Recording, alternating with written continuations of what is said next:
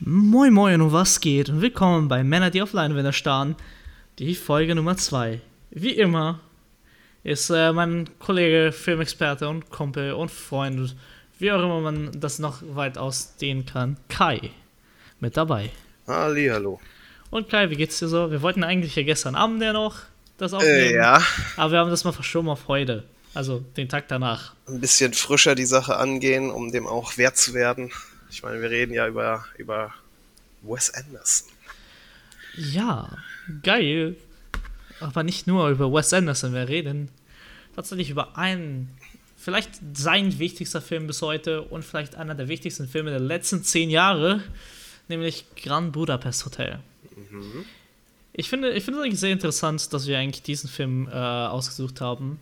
Und auch sehr schön, weil äh, gerade halt fangen wir den Podcast mit zwei Filmen machen, die mich persönlich sehr beeinflusst haben und wie ich Filme machen will oder auch bis zum Dato gemacht habe. Einfach, äh, einfach weil ähm, Wes Anderson und Edgar Wright beide so extrem stilistische Regisseure sind. Sie, sie haben deren Stil und sie ziehen es von Anfang bis Ende durch. Und das finde ich halt heute zutage ganz, ganz, ganz besonders wichtig. Denn ich habe heute mal wieder mit meiner Freundin einen Film geguckt. Oh, was gab's? Und äh, meine Freundin wollte was Leichtes zum nebenbei schauen. Sie hat sich äh, ihren Liebling Jackie Chan ausgesucht. Oh, geil. Und Jackie Chan ist geil. Und versteht mich nicht falsch. Nur es ist schwer, seine neuen, neueren Filme zu genießen für mich. Weil die so vereinfacht sind, dass es mir schon echt wehtut, wie, wie faul die Filmemacher geworden sind. Es ist ja, ist ja bei Jackie Chan gerade auch die Frage, wo der Film produziert wurde. Man merkt ja einen extremen Unterschied zwischen den Hongkong-Filmen, wo er dann ein bisschen mehr die Leinen in der Hand hat, und ja. halt den Filmen, die über Hollywood produziert werden. Wo ihm halt Aber nicht so viel Freiraum gelassen wird. Ich sage dir, welcher Film es war. Mhm. Es war ein, eines der neueren. Äh, jedenfalls ist der Film basierte auf Action-Szene, Flashback, Action-Szene, Flashback, Action-Szene, Flashback, Plot-Moment, Emotional Break, Flashback, X-Machina-Moment, Boom, Auflösung. Ei, ei, ei. Ich, das, das hat weh. Das hat, ich glaube, Bleeding Steel heißt er. Ja, das müsste Bleeding ja, Steel gewesen sein. Den habe ich, glaube ich, noch nicht gesehen. Den letzten, und den ich gesehen hatte, war, glaube ich, The Foreigner und der war auch echt nicht so gut. Und ich finde es halt echt schade, weil äh, Jackie Chan war damals halt weltbrechend als Filmmacher und ich meine, es ist halt einfach das, was du halt erwartest inzwischen von so einem Actionfilm. Mhm. Und den hast du auch schon gefühlt tausendmal gesehen, nur dass diesmal halt irgendwie die Bösewichte mich eher an Power Rangers erinnert haben. Oh Gott. Und das ist halt schade, aber dafür gibt es Gott sei Dank noch genug Indie-Filmemacher, die halt eben den Mut dazu haben und dafür kämpfen, dass eben Filme mit Liebe gemacht werden. Und nicht, dass es beides nicht existieren kann. Beides kann existieren. Und ich sehe auch den Sinn zwischen dieser leichten Kost, die man haben will, aber auch den Sinn der, der etwas anspruchsvolleren Filme. Nur ein, ein bisschen mehr Liebe wäre noch schöner. Ich meine, auch, auch The Rock-Filme äh, sind leichte Kost und da, da siehst du mehr Liebe. Es ist halt wirklich nur Action-Szene, Flashback, Action-Szene, Flashback. Und das ist halt echt schade. Ja, das könnte aber da auch an der, an der Zielgruppe liegen. Wirklich? Wirklich? Ja, doch, doch. Ich glaube, The, The Rock macht auch mehr, ist ja auch mehr auf Familienfilm ausgelegt. Und deswegen ist das da, glaube ich, eher der Anspruch, dass da auch mehr dann davon drin ist. Aber. Und man, man also sieht auf jeden Fall in beiden, dass da ein Wandel stattgefunden hat, dass beide sich eher anders orientiert haben mittlerweile. Und ich meine, es ist vollkommen okay, dass, also nicht jeder Film muss ein 10 out of 10 sein, ne? aber komm, die 6 oder 7 out of 10 sollte man doch schon mindestens versuchen zu erreichen. Also ich meine, ich meine, Lieblingsstil hat sogar 5 Sterne noch auf äh, IMDb. Rein aus Interesse schaue ich jetzt Rotten Tomatoes. Wir wissen ja, wie genau das ja meistens ist, aber Lustigerweise, wenn ein Film schlecht ist, dann, äh, dann spiegelt sich das normalerweise da wieder. Also, mal gucken, was Rotten Tomatoes sagt. Und ich glaube, Rotten Tomatoes hat sogar einen relativ positiven. Das ist halt immer. Nein, 22% Tomatometer und 23 Audience. Oh. Okay. Das ist, das ist immer ein ganz schlechtes Zeichen, wenn sich ja. Audience und Kritiker einig sind. Ah, ja, aber gut. Ähm, denn, ich meine, es ist, ich finde es schade, weil äh, auch inzwischen, man merkt ja, Jackie Chan ist alt. Ja. Und klar. das, was halt gerade so geil an seinen Filmen waren, waren halt die Stunts. Die werden inzwischen fast nur noch durch Schnitte ähm, aufgelöst. Und ja, gut, was der will man machen? Der, der, Typ hatte jeden einzelnen Knochen in seinem Körper schon gebrochen. Und wenn einer sich eine Pause oder einen Ruhestand verdient hatte, dann er.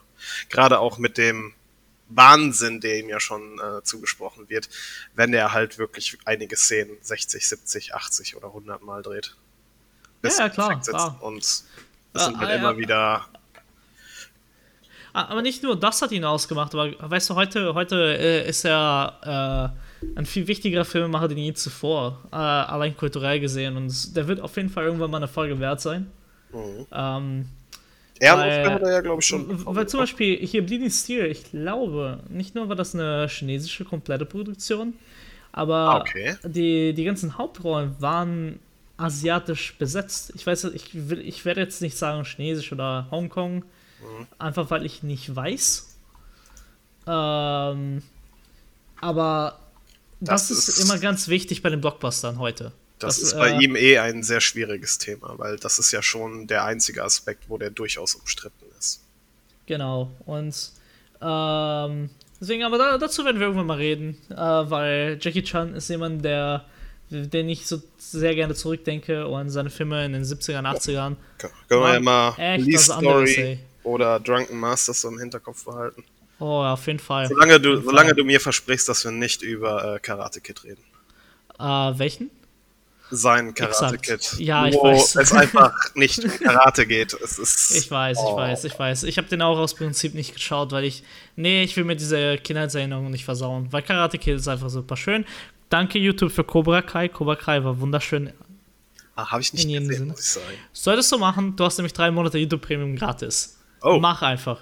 Du, du wirst die erste Folge schauen und du wirst erst aufhören, sobald du die letzte geschaut hast und dann dich aufregen, dass die zweite Staffel noch nicht draußen ist. Aber warte, die ist inzwischen draußen. Ist sie? Ah, okay. äh, und äh, ich musste sie auch noch schauen. Äh, Cobra Kai ist echt ein Geheimtipp.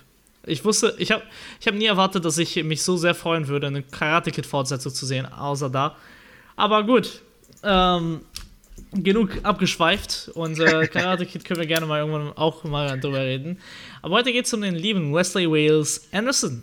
Und ich weiß nicht, ob du schon wusstest, der Herr ist inzwischen 50 Jahre alt, er kommt aus Houston, so Texas und ist am 1. Mai 1969 geboren. Also der ist eigentlich noch so ein Boomer, ein Babyboomer. ähm, aber der ist auch gleichzeitig der Hipster. Was ich äh, sehr interessant finde, weil wenn du den heute so anguckst, du denkst erstens, er ist 30, gerade 30 geworden, nicht Mitte 30, sondern frisch 30. Mhm. Dann äh, hörst du nicht nur die Musik und den Ton seiner Filme, denkst du erstmal prinzipiell, der ist ja eines dieser Hipster-Kids aus äh, Internetkultur, die einfach sich nach etwas sehen, was sie nie gehabt haben. Was sehr lustig ist, weil seine Charaktere auch dementsprechend eher unsere Generation widerspiegeln als seine. Ähm, aber dazu kommen wir ja nachher dazu mehr. Äh, da hast du ja bestimmt ein bisschen was vorbereitet. Mhm. Ähm, seine, seine Familie ist aus englischer, schwedischer und norwegischer Herkunft, was sehr interessant ist. Also sehr, sehr bunt gemixt. Seine Mutter war Archäologin und sein Vater hat tatsächlich als PR und im Marketing gearbeitet und bei einer Advertisement Company laut Wikipedia. Ähm, das heißt, er hat so ein bisschen von allen. Und ich glaube, äh, das erkennt man so ein bisschen wieder, gerade halt in seinen Top-Down-Shots, woher, woher das hat. Mhm.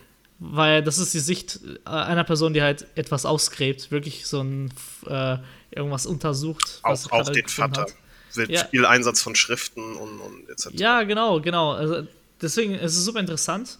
Ähm, er ist nicht der einzige Künstler in der Familie, denn sein Bruder Eric Chase Anderson ist Maler und Illustrator und wer vorhin Royal Tenenbaums gesehen hat oder zum Beispiel ähm, gibt es Bücher, die auch sein Bruder gemacht hat zu seinen Filmen.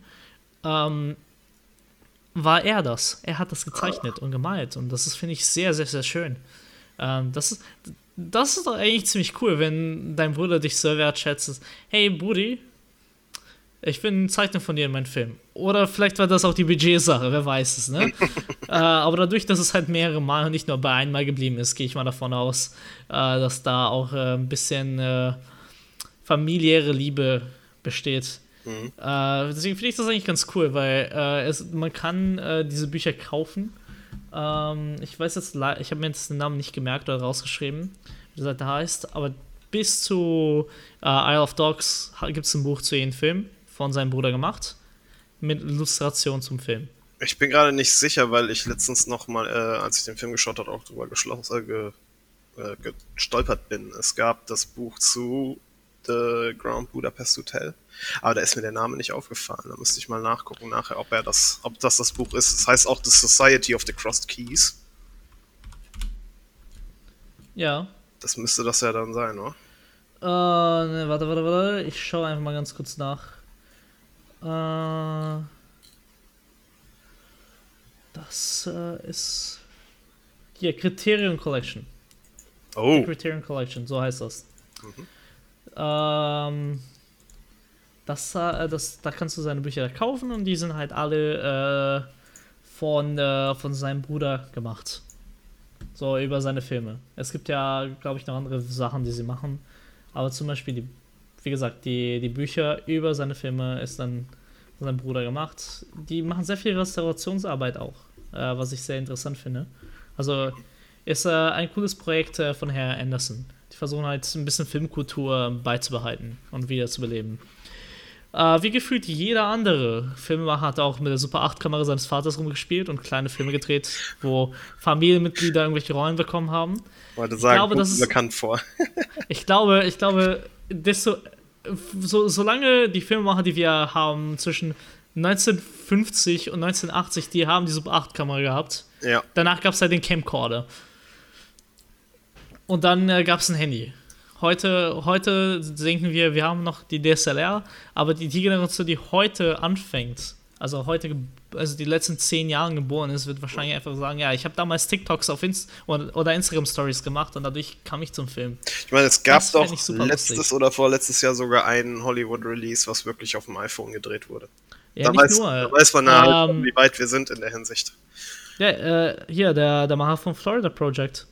Genau, das war das. Also nicht das ähm, Project, 2015, Tangerine. Tangerine. Ähm, das den zwei, hat er auch, ähm, hat auch hier bei Cannes sehr gut abgeräumt mit dem Film. Und das war auf äh, ein iPhone 5 gedreht. Ne, mehrere iPhone 5s. Und dann hier ähm, deine berühmte äh, Schreiber. Ah, verdammt, warum fällt mir jetzt der Name, Name nicht ein? Der hat nämlich auch gleichzeitig mit dem Dreh von seinen Filmen, äh, der nur auf Handys, also äh, wieder auf, nur auf ein iPhone gedreht wurde, auch gleichzeitig mit einem schönen Satz gesagt, ja, äh, wieso brauche ich denn noch eine Kamera, wenn ich alles hier habe und das viel günstiger ist und ich alles damit auch schon machen kann. Nur das, was er nicht sagt, der hat auch Equipment da dran, damit er auch brauchbare Objektive dran schrauben kann. Ja. Und sonstigen Scheiß. Und Lichter und so weiter und so fort. Ähm, Filme, die auf Handy gedreht wurden. Das finde ich, finde ich heraus. Unsane hieß der Film. Von wem war Unsane? Ah, so. Ah, Steven Soderbergh. oh! Doch. Ja, doch. Der, der war's. So, bitte. Da, ich weiß auch nicht, warum der Name mir nicht eingefallen ist. Nämlich der Macher von der Ocean's Eleven. Logan Lucky und anderen wunderschönen Filmen. Mhm. Ähm, das war, glaube ich, sein zweiter Film als Regisseur. Und jeder kennt ihn für seine Drehbücher. Und ähm, ja, Unsane hat er komplett mit einem iPhone gedreht.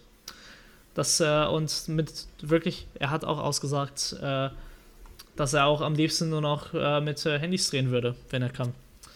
Ähm, das finde ich eigentlich sehr interessanter Wandel.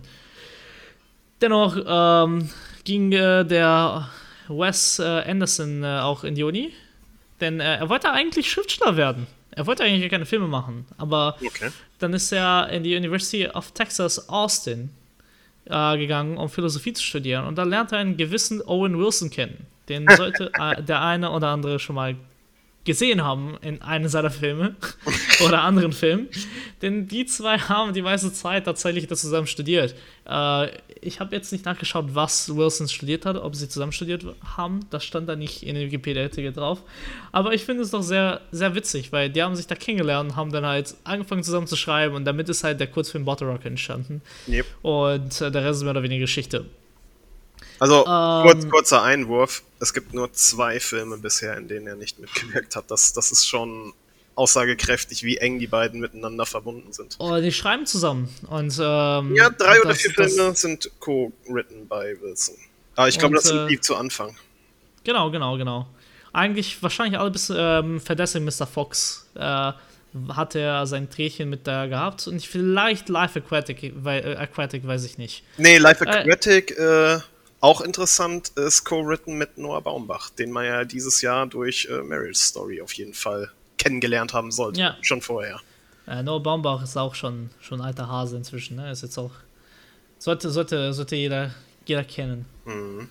So, und ähm, er hat sein Leben lang in New York verbracht, also sein Erwachsenenleben, äh, und ist heute aber in Paris. Äh, er hat sich, glaube ich, in Paris verliebt und äh, ist seitdem da. Ähm, gut, äh, was, äh, was gibt es da noch so Schönes zu wissen? Also, der hat die Filme Bottle Rocket, Rushmore, Royal Tenenbaums, Life Aquatic, Darjeeling Limited, Fantastic Mr. Fox und Moonrise Kingdom gemacht, bevor er The Grand Budapest Hotel äh, gemacht hat. Uh, sein, neuestes, sein aktuellstes Werk ist Isle of Dogs und er arbeitet schon am neuen The French Dispatch. Das muss man ihm lassen. Er lässt seine Fans nicht wirklich warten. Also es sind äh, maximal vier Jahre. Ja. Und meistens zwei. Deswegen French, äh, French Dispatch kommt eigentlich absolut in Regelzeit jetzt dieses Jahr dann raus. Ich bin sehr gespannt. Ja, also es ist, äh, es ist schon sehr, sehr interessant, was man halt ähm, alles machen kann äh, als so, so talentierter Filmemacher. Also ich finde es halt sehr lustig, weil äh, der, der hat ja so relativ kurzen Zeitraum, wenn man seine Filme gemacht. Und seine Filme sind jetzt nicht einfach zu drehen. Also die nee. brauchen halt extrem viel Vorbereitung. Aber was ich halt gut vorstellen kann, dadurch, dass er halt jetzt nicht unähnlich viel Budget braucht äh, und bis auf seine zwei Stop-Motion äh, Adventures mit Mr. Fox und Isle of Dogs ähm, hat er auch überschau also relativ gute Budgets gehabt. Mhm. Vor allem später jetzt sowieso nach Grand Budapest Hotel. Ähm, er hat aber auch immer viel Werbung gedreht. Ja. Äh, und das Witzige ist ja, seine Werbung, könntest du da einfach gleich denken, das sind Kurzfilme von ihm. Sind es auch. Ähm, also ich habe die meisten von denen gesehen, weil das halt, die sind auch als Kurzfilme gelistet bei ihm. Und in einigen Fällen eins zu eins dann als Werbespot irgendwo gelaufen oder dann teilweise nochmal ein bisschen gecuttet auf, auf Format. Aber im Großen und Ganzen macht er keine halben Sachen in der Hinsicht. Also der stellt sich nicht hin und dreht einen Werbespot, sondern okay, ihr wollt einen Film von mir haben, ihr kriegt einen Kurzfilm. Hat er auch gemacht. Also es, ist, wird gelistet, dass er welche gedreht hat, aber ähm, trotzdem verlierst du halt nicht diesen, äh, diesen Wes Anderson-Touch. Und halt gerade die Reihe, die er für Prada gemacht hat. Ja äh, mit äh, Jason Schwartzman. Ähm, es, es, sticht da halt so heraus, weil das halt wirklich wie ein Wes Anderson-Film sah. Und vor allem, wenn du guckst, dass es halt zeitnah mit Moonrise King und Grand Budapest Hotel gedreht und veröffentlicht wurde, du siehst halt sehr klar, wo es kommt. Und vor allem halt, wenn du diese Kulisse siehst und wir gleich über den Film reden, von, der, von den Prada-Spots, könntest du halt wirklich glatt denken, der dieselben Location sogar wiederverwendet für Budapest Hotel. Ja. Ähm, einfach weil es so ähnlich aussieht. Es ist halt echt schön. Ähm, und, und das ist halt, das finde ich jetzt, das ist der Traum jedes Filmemachers, wenn man dafür sowieso bezahlt wird für das, was man machen will. Und man einfach nur respektiert wird äh, für das, was man macht und machen will. Und bei, ähm, bei Wes Anderson hast du halt den Fall, ähm, dass er halt diese Werbespots halt komplett in seinen bildlichen Look und Stil gemacht hat. Und alles andere variiert gerne mal ein bisschen, aber groß nicht. Und das, das spricht halt eigentlich für einen Filmemacher, der halt, sagen wir mal, sein Brand erschaffen hat und das halt durchzieht. und das ist eigentlich heute, äh, gerade für jemanden, der als Indie-Filmemacher äh, angefangen hat und dann Jahre später erst seinen Durchbruch schafft. Weil das war ja erst 2012 mit Moonrise Kingdom. Mhm. Wo er wirklich halt diesen le letzten Stich durchbekommen hat. Wo Eigentlich schon Main Mainstream-Akzeptanz. Ja. Also er war genau. schon äh, bekannt, aber es war halt nichts, wo sich die normalen Kinoketten so rangetraut haben. Und deswegen muss ich auch gleichzeitig outen. Ich habe auch nichts vor Moonrise Kingdom gesehen, weil ich einfach nicht geschafft habe, äh, immer wenn ich versucht habe, einen Wes Anderson-Film zu kaufen, hm. Etwas Älteres zu finden. In Blu-ray. Ja, ich, das ist auch, glaube ich, ich finde es halt auch Jahr total schwierig. Total, äh, total schwierig findest du auch äh, die in Streaming-Seiten. Also legal jetzt. Mhm. Ähm, also ich würde gerne Bottle Rocket Rushmore und halt Royal Tenenbaums und Darjeeling Unlimited schauen. Aber ich habe sie doch nicht zum Kaufen gefunden. Oder dann, wenn ich halt auf Amazon bestellen wollte, gab es halt nur Import. Und Import ist nicht immer eine Vari Variante, die ich halt machen wollte. Aber ich werde das, ich werde das ändern in näherer Zukunft. Du musst einfach äh, ein bisschen die Daumen drücken, weil ich weiß, dass zumindest da Jilling Limited und Royal Tenenbaums waren auch schon mal auf Prime. Also ich habe die auf jeden Fall legal auf Prime gesehen an einem Zeitpunkt. So. Also inzwischen gibt es sie auch wieder auf Stock, sagt Amazon. Also mhm. es gibt, also theoretisch könnte ich jetzt, sobald äh, ich ein bisschen Geld über habe, für einen nächsten Podcast eventuell mal eins dieser Filme wiederholen. Mhm. Das wäre doch, äh, das, das könnte man sich doch mal vornehmen.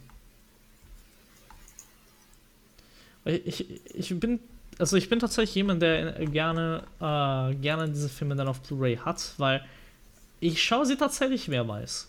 Also ich war eigentlich nie eine Person, die gerne mehrmals Filme schaut. Aber weil die Magie vom, vom ersten Viewing einfach für mich das schönste Erlebnis an Film ist. Aber ich kann bei Wes Anderson, vor allem über den Film, den wir gleich sprechen, nicht anders. Denn jedes Mal, wenn ich Grand Budapest Hotel schaue, sehe ich ihn mit komplett anderen Augen. Und äh, um auch wieder auf meinen Punkt von, äh, von gestern zurückzukommen, ich habe die, diese Filme gesehen wie noch nie und noch nie so sehr genossen. Ich habe mich einfach mal führen lassen, weil normalerweise achte ich halt auf alles. Aber ich wollte mal den Film einfach mal schauen. Mhm.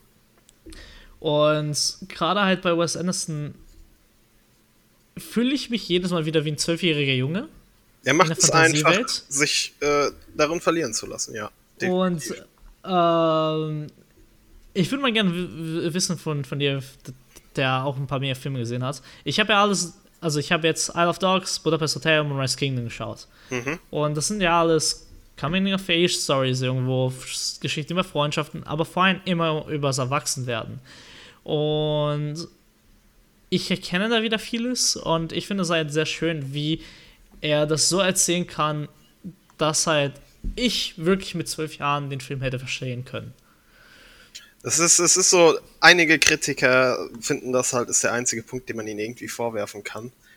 Äh, es ist so, als ob er nur immer dieses eine Theme hätte und es immer wieder anwendet auf all seinen Filmen. Weil es ist irgendwie immer dasselbe, was er macht, nur in einem anderen Setup mit anderen Charakteren und leicht anderen Baustellen, die sich im Laufe der Entwicklung des Hauptcharakters ihm in den Weg stellen.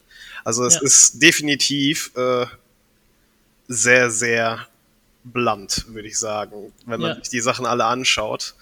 Ähm, ich kann da auch sehr empfehlen, den Honest Trailer auf YouTube zu Wes Anderson zu schauen, weil die haben das wirklich dermaßen auf die Spitze getrieben. Man, man, man kann es nicht von der Hand weisen, dass er da ein ich mein, gewisses Fable. Die haben ja auch recht, oder nicht? Ja, eben. Ich meine, es ist ja nicht so, als ob sie das nicht alles belegen könnten, dass es immer wiederkehrend ist, aber ich meine, der, der Mann hat halt seine, seine Nische gefunden und perfektioniert sie mit jedem weiteren Film. Und ich kann nicht sagen, dass ich bisher einen schlechten Film von ihm gesehen habe. Die sind alle definitiv unterschiedlich. Also es, es, soll jetzt auch nicht heißen, dass jeder Film von ihm gleich ist, sondern das ist ja, das ist ja das, das, das Krasse bei ihm, dass er es jedes Mal schafft, eine komplett neue Welt zu bauen, die einen komplett äh, einnimmt und dann letztendlich aber im Groben und Ganzen dieselbe Struktur da wieder storytechnisch reinzuhauen. Ich, ich meine, das ist ja auch nicht verkehrt, ne? Ich meine, Hitchcock ja. hat ja auch äh, das schon auf den Stein gemeißelt. Es ist egal, was du für einen Film je drehen wirst. Es ist immer Boy meets Girl. Mhm. Ob du willst oder nicht. Es geht, also, Boy meets Girl muss ja nicht ein Junge trifft ein Mädchen sein. Sondern Fuchs trifft Fuchsin oder. Oder, oder ich treffe.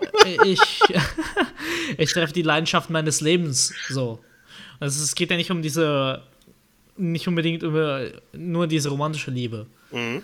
Und äh, gleichzeitig diese, dieses Mädchen, was du findest, kann auch deine Bestimmung sein. Und ich finde es auch so schön, wenn du das sagst, weil der One Honest Trailer war so on point, um sich darüber lustig zu machen, dass er halt immer wieder nicht nur in seinem Film macht. Aber ist es dir jemals aufgefallen, wenn du die Filme von ihm schaust? Ich muss Isle of Dogs nochmal ein zweites Mal schauen, damit ich das bestätigen kann, dass es da vielleicht ein Tick anders war. Ja, es ist definitiv ein Tick anders. Also der weicht meiner Meinung nach, was ich so im Hinterkopf habe, am meisten von dem, von dem Schema F ab, wenn man es mal so nennen möchte. Aber ähm, wie gesagt, er, er, es ist, es ist absolut vage, das Gerüst. Und mehr ist es aber dann auch nicht in, dem, in der Hinsicht. Also man kann jetzt nicht sagen, es ist immer zu 90% dieselbe Story, sondern er nimmt als Basis für alle seine Filme dasselbe Gerüst und baut aber komplett neue Geschichten, ich neue glaube, Charaktere darauf auf. Das, ich glaube, wichtig ist vielleicht nicht Gerüst, Thema. Ja, oder grundlegendes Thema. Ich, ja. ich glaube, Thema ist das, was halt die immer gemeinsam haben. Weil strukturmäßig Spätestens ab Grand Budapest Hotel weicht sehr ab, glaube ich. Also zumindest kann ich mal gut vorstellen. Hm, ja. Theoretisch auch schon definitiv bei Steve Sisu, weil es da halt äh, auch mehr so ein Selbstfindungstrip ist und da wirklich mhm. die Sache mit der, mit der äh, Frau eine Nebenbaustelle ist und ein zusätzlicher äh, Motivator für den, für den Protagonisten ist. Ja, dann, dann, dann brich mal, brich mal runter. Was, äh, was ist denn dieses Thema? Was ist, was, was macht ein Wes Anderson-Film aus? Also Wes Anderson, generell, was Wes Anderson ausmacht. Und ich glaube, das ist, das ist halt sowas, wo ich nur den zweiten erst noch finden müsste. Oder kennst du einen Regisseur, wo es reichen würde, einen Screenshot zu zeigen und man könnte es schon eindeutig dem Regisseur zuordnen? Sehr wenige. Und das ist halt sowas, was, was ihn komplett definiert. Dieses, dieses, diese Ästhetik, die einfach mittlerweile auch gesagt hat, äh, es ist Wes Anderson Ästhetik. Es gibt, es gibt einfach eigene Instagram-Accounts. Einer da war von, der mir gerade einfällt, Accidental Wes Anderson, wo Leute einfach ja, äh, äh, Fotos von ihren Reisen nehmen oder von Sachen, die sie gesehen haben, die einfach nach Wes Anderson aussehen. Weil Wes Anderson als Name der Begriff ist für diese Optik. Dann hast du da Pastellfarben, alles ist symmetrisch und äh, äh, rektilinear, äh, rektilinear angeordnet. Es ist äh, alles so eine leicht Retro-Optik. Ähm, es wirkt so ein bisschen in der Zeit verloren. Es ist sehr, sehr weich und äh, sehr romantisiert. Es ist, äh, ja, und so, so, das Ganze nimmt er dann und baut wirklich eine komplette Welt daraus.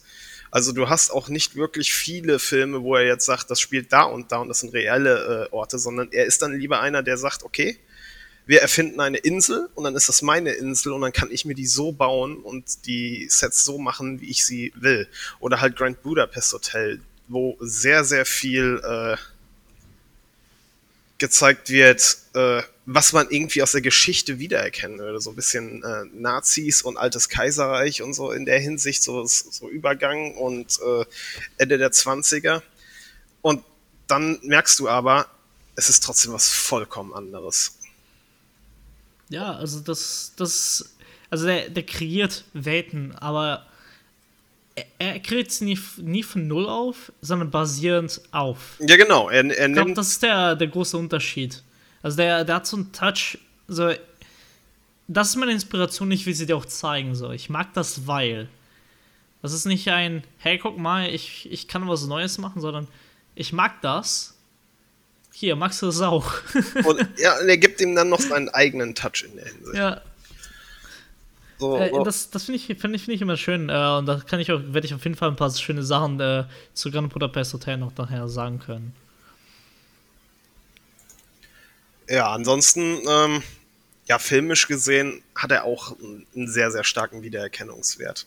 Also du hast äh, sehr viel Wide Angle Lens, du hast sehr viele Whip Pans, was wir jetzt auch schon bei äh, äh, Edgar Wright gesehen hatten. Nur, dass die hier ein bisschen äh, weniger hektisch sind, sagen wir mal so. Er, er macht zwar schnelle Drehungen, aber er ist dann jetzt nicht auf, auf die äh, Action zentriert unbedingt, sondern er, er benutzt das, um wirklich von einem Frame ins andere zu gehen, sehr statisch dann in der Hinsicht. Also er ja. macht es als, als fließenden Übergang, aber es ist trotzdem von einem Bild, zack, klingt es ins nächste halt ein. Das ist nicht ganz so. Hm? Alle Pans bei Grand Budapest Hotel sind perfekt genau gleich getimed. Eieieiei. Und das ist definitiv kein Zufall. Definitiv nee, nee. nicht bei dem Typen. Nee, nee, das ist ja die Sache. Die haben das so getimed. Dann, äh, was du vorhin schon angesprochen hattest, was eventuell auf seinen Vater zurück, äh, nee, nicht auf den Vater, auf die Mutter zurückzuführen ist, mit den Top-Down-Shots, die auch so ein Markenzeichen von ihm geworden sind. Und halt äh, generell Tracking-Shots. Also jeder kennt, glaube ich, diese, diese, wo er dann einfach nur zur Seite fährt, die Kamera endlos lang und einfach ein großes Set damit. Oder so, so. Es ist, es ist eigentlich eher offenbart, das mehr wie so ein Diorama dann. Was auch noch so eine Sache ist. Also er, er benutzt viel Dioramen. Wirklich. Also da ist jetzt mhm. gerade in dem Sinne ist es so als, als äh, Euphemismus, was ist das Wort? Also. Ja, weiß ich nicht. Also ich habe jetzt kein Wort dafür. Ja, auf jeden Fall, äh, zum einen ist es so zum Versinnbildlichen, aber zum anderen macht er das halt auch wirklich. Also die Außenansichten vom Grand Budapest Hotel sind halt riesengroße Miniaturen oder wenn sie sich am Gipfel treffen. Das ist ja das Geile, ähm, wenn du, wenn du vor allem, wenn du schon so sagst, halt dieses ganze, es wirkt halt alles riesengroß äh, durch äh, die Weitwinkelobjektive. Ähm, diese entlangen Faden, wo du denkst, du bist ein Ehrenhaus oder alles wirkt allgemein sehr groß. Und weißt du, es ist halt dieses äh, endlose Gefühl, was du hast, wo du halt nicht rauskommst und gleichzeitig aber du willst da sein. Das ist, diese Räume ähnlich groß wirken. Das ist halt, glaube ich, ein Gefühl, das er erzeugen will, dass du in Puppenhaus bist.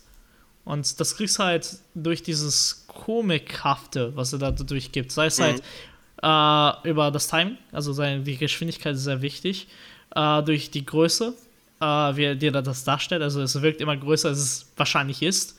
Und er macht es so groß, wie es will ähm, wofür er es braucht. Und äh, falls dir aufgefallen ist, Sachen sind unterschiedlich schnell und langsam. Mhm. Ähm, und weißt du noch, die alten Cartoons? Ja, ja. Die hatten hier weniger Framerate als 24, 18. Gerade so, vielleicht auch 16 teilweise. Aber nicht mehr als 20. Und das nutzt er vollkommen aus. Gerade halt jetzt bei Grand Budapest Hotel perfekt Sachen sind unterschiedlich schnell, um halt ein Gefühl, eine Wirkung zu geben. Und äh, da merkst du halt auch seinen Background in Stop Motion und ähm, was er halt in der Postproduktion alles macht, um halt eben dieses, dieses diese Fantasiewelt zu wirklich erschaffen. Mhm. Und als wir auch kurz darüber geredet haben, hast du ja ein bestimmtes Wort nämlich genutzt, zeitlos. Und das ist, glaube ich, äh, der, ein wichtiger Aspekt seiner Filme. Um das einfach mal so dazu zu werfen ich glaube, gerade dadurch, dass er seine eigenen Welten baut, hat, äh, baut, hat er halt da die Freiheit, es so zu gestalten, dass man es halt in 30 oder 40 Jahren schauen kann und es einfach keinen Unterschied macht. Weil eine generelle Einordnung schwer ist, weil es eh alles so ein bisschen eigenständig ist. Und ja. Ich meine, so letztendlich das einz der, der einzige Film, der halt wirklich, wirklich mit Zeiten spielt aber auch sehr spielhaft. Ist ja auch Grand Budapest Hotel bei ihm, oder nicht? Ja. Vor allem Alles auch andere, schön visualisiert, dass er dann ja. da die anderen Bildformate benutzt hat. Dass ja, genau. Bild dann wirklich in einem 4 zu 3 ist, wenn es in der Vergangenheit spielt und in White äh, Angle. Und, und, und, ich finde halt, äh, gestern haben wir äh, bei Shaun of the Dead ja auch gesprochen, wie Technologie und die Zeit auch dem Film nicht entgegenwirkt. Und eine Sache, die könnte man auch eigentlich hinzufügen bei, bei hier bei den Wes Anderson-Stil. Er nutzt sie aus, um das zu bereichern. Mhm. Ähm, du hast ja gerade halt bei, bei Grand Budapest Hotel hast du jetzt die die Frame-Unterschiede, farblichen Unterschiede für die Zeitalter. Mhm. Jedes Jahrzehnt hat so mehr oder weniger seine eigene Ästhetik oder sein eigenes Aspect Ratio. Ähm, aber gleichzeitig in so in den Film halt Isle of the Dogs hat er auch ohne Problem halt Technologie benutzt, um halt die aktuelle Zeit wirklich darzustellen. Mhm. Und halt eine mögliche nahe Zukunft. Nicht, aber so benutzt, um halt, ey, das kenne ich. Das ist, das, das kenne ich gut. Oder hey, das hat doch ein Kumpel von mir mal so gemacht. Mhm. Oder ich habe das mal in einem Videospiel letzten Abend gespielt.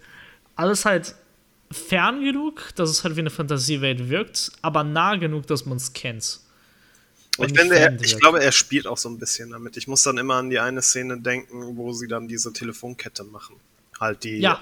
Society. Bei, Monra nee, bei, bei, bei Kingdom? Bei, bei uh, Grand Budapest Hotel. Ah, okay. Ja, ja, das ähm, ist auch geil. Wo er dann, wo halt dann wirklich dann die, die uh, Hotels dann nacheinander angerufen werden und dann jeweils die Message weitergeben. Und du hast in jedem einzelnen Shot ein vollkommen anderes, antikes Telefon mal mit äh, Knöpfen, mal mit Schaltern, mal mit äh, Wählscheibe, mal äh, ganz rudimentär, wo man noch einfach äh, die Vermittlung hat äh, angefragt, dass man da und dahin gewählt wird. Sowas, was man halt gar nicht mehr kennt. Ja. ah, äh, gut, dass du das sagst, weil das ist, äh, das ist eine Sache, die, die vergisst man auch so schnell. Mhm. Aber eigentlich bei Anderson nicht fehlen darf. Diese antiquaren Gegenstände. Mhm. Das, das ist doch genau das, was er doch in jedem Film macht. Er nimmt irgendwelche Gegenstände, die komplett alt sind und macht sie halt da, da wo die eigentlich theoretisch nicht mehr hingehören. Das ist wieder der neue Scheiß, ja. Aber auch nicht nur mit, mit, mit toten Gegenständen oder Technologien, auch so, so generell so Sachen wie, ähm, wo war das? Ich glaube Royal Tenenbaums, wo der eine Typ wieder Falknerei macht, obwohl das auch schon nicht mehr zeitgemäß ist, mhm. zumindest für den äh, sozialen Stand, den die Familie hat, wo das spielt. Ich meine ja. zumindest, es hätte nicht 100% gehört. Also es waren jetzt nicht, nicht Mittelstand oder sowas, aber es war jetzt auch nicht absolute High Society. Aber der Typ ist einfach Falkner dann. Und es ist irgendwie so, okay, es ist, wenn, wenn man Wes Anderson kennt, es verwundert einen nicht, aber ich glaube, bei jedem anderen würde man einfach sagen, was, was ist denn jetzt los? Ja, ich glaube, das liegt auch einfach daran, wie das darstellt. Ne? Mhm. Ich, ich, erinnere mich auch, dass die, die äh, zwei Kinder bei Moonrise Kingdom auch einen Schallplattenspieler irgendwann hatten. Mhm. Und äh, halt, Wes Anderson macht das auch durchgehend, egal in welchem Film, dass die Leute sich über Brief oder halt über halt den Typewriter unterhalten. Und ja. Und das finde ich halt äh, charmant, weil das kommt aus einer Zeit, die sogar für mich schon fremd ist. Und man hat, also bei, bei mir war ja schon fast alles digital. Das war ja genau der Wandel. Also ich sagen wir mal 10, 12 Jahre alt war. Das war ja eigentlich schon eher, ähm, man, man schickt sich halt noch Postkarten vielleicht zu, aber das war es halt auch schon. Man hat sich nicht mehr Briefe zugeschickt. Äh, und er, er, er, etabliert das so, als wäre das halt das Normalste auf der Welt. Und ich glaube, das macht den Unterschied. Und das kriegt, kriegt doch da dadurch den Charme, den, den vielleicht für uns so, äh, so gut auffällt. Das ist so. Es ist, es ist, ich muss wirklich sagen, ich kann es bis heute noch nicht wirklich 100% greifen, was es genau ist. Weil es ist von allen so ein bisschen was. Es ist halt dieses dieses Gesamtbild, was er dann jeweils zeichnet mit seinen Filmen. Ja. Es entsteht schon ein kleiner Nostalgiefaktor, aber nicht irgendwie etwas, wo ich sagen muss, Alter, das, das ist einfach nur so in your face, so, ne? Das ist, das ist halt da, aber es wird halt, es, es funktioniert und passt zur Welt und zu den Charakteren irgendwie. Es ist, es ja, die, die, wie soll ich sagen, die Fallhöhe ist halt nicht besonders groß. Wer jetzt das erste Mal einen, einen Film von ihnen gucken wird, der wird verwirrt sein, definitiv am Anfang, weil es ist alles definitiv anders als alles, was man jemals gesehen hat zu dem ja. Zeitpunkt. Aber ich glaube, ich würde mal sagen, 15 Minuten braucht jeder. Und entweder sagt man dann generell, das ist nichts für mich, was definitiv vorkommt und es gibt definitiv Leute, die da gar nicht, gar nichts mit anfangen können. Oder nach 15 Minuten ist man halt in der Welt drinne. Also es ist, ich, ich habe noch nie gehört, dass sich Leute durch den Film durchgequält haben. Entweder haben sie von Anfang an gesagt, es gibt nichts, oder äh, sie waren bis zum Ende des Films einfach total drin und haben nichts mehr in Frage gestellt. Es ist dann auch nichts mehr 100% überraschend, was dann kommen könnte, was er denen vor, vorwirft oder sozusagen, äh, wo, er, wo er sich mit präsentiert. Sondern es ist dann alles, was, wo dann die Erwartungshaltung sich entsprechend ändert, wenn man sich einmal darauf eingelassen hat. Ja, nee, äh, klar. Aber das ist, das ist eigentlich sehr interessant, weil ich sehr vielen Menschen nicht zutrauen würde, dass sie N. Wes Anderson-Film mögen. Aber ich habe noch nie von jemandem gehört, dass sie Grand Budapest Hotel nicht gemocht haben. Und die fanden ihn allein schon schön. Mhm. Und das, das finde ich halt eigentlich ist eine Qualität eines Filmemachers, wenn du schon dazu bringst, dass Leute deinen Film schauen, weil sie einfach deine Ästhetik irgendwie interessiert macht. Und ähm, ich habe aber eine Frage an dich, weil das ist eine Sache, die ist mir aufgefallen an uh, Isle of Dogs und Monarch's Kingdom und Grand Budapest Hotel. Er erzählt gerne viel über einen Erzähler. Hat er das bei den anderen Filmen auch gehabt? Ja, das macht er öfter. Wenn nicht sogar in allen. Da bin ich mir nicht mehr sicher. Also es ist auf jeden Fall länger her, dass ich die ganz alten Sachen von ihm gesehen habe. Deswegen kann ich es da nicht 100% sagen. Aber er benutzt gerne Erzähler und besetzt die auch immer sehr prominent weil es, glaube ich, für ihn am einfachsten ist, weil er dadurch ja dann sozusagen eine, eine bestehende akzeptable Form genutzt hat, um dem Zuschauer halt so ein bisschen äh, Exposure zu geben, ohne dass er wirklich alles irgendwie in den Film packen muss. Weil ich glaube, er hat dann auch einfach keinen Bock, irgendwie half-assed irgendwelche Infos reinzuklatschen. Und es wäre einfach zu viel, wenn er wirklich alles irgendwie visuell dem Zuschauer äh, präsentieren und servieren müsste. Viel einfacher. Äh, es kriegt was Märchenhaftes. Ja, stimmt, das auch, ja. Äh, das kriegt halt einfach viel Märchenhaftes und du wirst halt automatisch einfach so reingezogen. Weißt du, und das ist halt so charmant, wenn du halt gerade bei Grand Budapest Hotel äh, diese ganze ersten zehn Minuten, wo es halt eigentlich gar nicht über die zwei Charaktere, die es eigentlich geht, äh, handelt. Aber du hast allein schon den Ort kennengelernt, du hast den Background kennenlernen, du hast den Erzähler kennenlernst und du hast halt alles über diese Welt kennengelernt, die du wissen brauchst. Und dann tauchst du erst in die Geschichte rein. Und das fügt halt einfach mal so eine Perspektive dazu. Gleichzeitig vielleicht seine, mhm. aber das, das gibt halt sowas, nicht halt wirklich diesen Nacherzählungsfaktor. Du, du bist halt eine Geschichte, die halt dir erzählt wird und du hörst halt zu. Äh, als würde deine Mutter gerade neben dir am Bettrand sitzen und der echt eine gute Nachtgeschichte erzählen. Und das hat was Beruhigendes, gleichzeitig äh, Charme. Aber wenn er auch das wirklich dann durchzieht, dann hat, dann erklärt es, bestätigt es doch so um einiges halt die Pastellfarben und seine ganze Ästhetik, die er aufgebaut hat. Mhm. Weil Kinderbücher und Märchen, das sind ja Geschichten, die oft weitererzählt wurden und sehr vereinfacht und gleich waren. Weswegen auch Sinn macht, dass er auch immer wieder dieselbe Themen und durchgeht. Hier vielleicht mal in der Struktur und Geschichte mal ein bisschen ein anderer Twist, aber größten und Ganzen geht es ja bei ihm immer mit denselben Charakteren, selben ähm, sozusagen dieselbe Problem. Geschichte neu gemalt. Genau. Und immer Männer mit der Moral. Und die sind halt nie, und das, und das waren halt die zwei Sachen. Es ging immer um ein äh, e-, etwas schlecht gehenden jungen Mann oder ein äh, relativ junger Mann, der entweder nicht wusste, wohin er, wohin er zugehört oder der gerade ein großes Problem hat oder ein großes Defizit hat mhm. und er entweder lernt damit umzugehen oder halt auf seiner Suche scheitert. Und immer haben wir dieses am Ende da, dieses Happy Sad Gefühl. Und das, ich fand halt äh, Props an den Honest Trailers, weil das war so on point. Man weiß einfach nicht, ob man traurig oder happy sein muss am Ende. Mhm. Es ist. Es ist so, so, so teilweise wirklich so eine leichte Leere, die das immer hinterlässt. Und das würde doch passen zur Märchenästhetik. Äh, die Moral der Geschichte, ne? Mhm. Ich finde vor allem, dass das Grand Budapest Hotel das Ganze sogar noch als einer der, ich, also ich kann mich jetzt nicht bei den anderen Filmen erinnern, dass das Ende da das auch so wiedergespiegelt hat, dass er das auch inhaltlich nochmal zeigt, wie, also wo man auch sieht, wie man sich gerade fühlt. Dass er das ja. auch in dem Ende auch wirklich darstellt und auch in dem Film zeigt, dass da so eine gewisse, ja, eine Antwort fehlt und auch so eine gewisse Unsicherheit bezüglich der Gefühlslage da ist. Weißt du, das ist äh,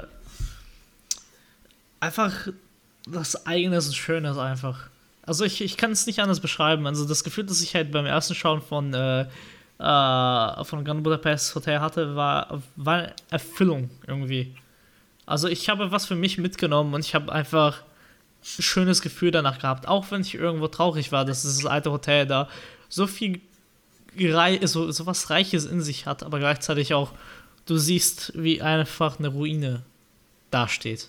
Was ja auch etwas ist, was äh, definitiv ja so vorgefallen ist. Es, es, spiegelt ja schon die richtige Gesellschaft auch wieder. Dass das halt. Ja, genau. Äh, halt halt ein, einen Bruch in der Gesellschaft gegeben hat. Oder ein, ein, ein Krieg oder sonst was und dass es danach auf jeden Fall anders aussieht als vorher. Ja, äh, nicht immer positiv, mhm. leider. Gut, äh, hast du noch irgendwas zu sein Ziel zu sagen, was wir jetzt nicht in unser, unser Gespräch schon erzählt haben? Ich Fehlt glaube, da irgendwas? Ich glaube, da ist auch alles. Ähm, nee, fällt mir nicht ein, aber ich denke mal, wenn wir drüber stolpern, dann finden wir noch die Zeit, darauf einzugehen. Okay, gut, dann erzähle ich erstmal ein paar Fun Facts, äh, ein bisschen was so Making von Grand Budapest Hotel. Mhm. Denn äh, Grand Budapest Hotel ist ja eine originale Geschichte, aber äh, die basiert ähm, auf den Geschichten des Schriftstellers Stefan Zweig. Äh, der hat nämlich das Drehbuch mit Hugo Guinness geschrieben, ähm, wo er schon an mehreren Werken zusammengearbeitet hat, nicht unbedingt als Drehbuchautor.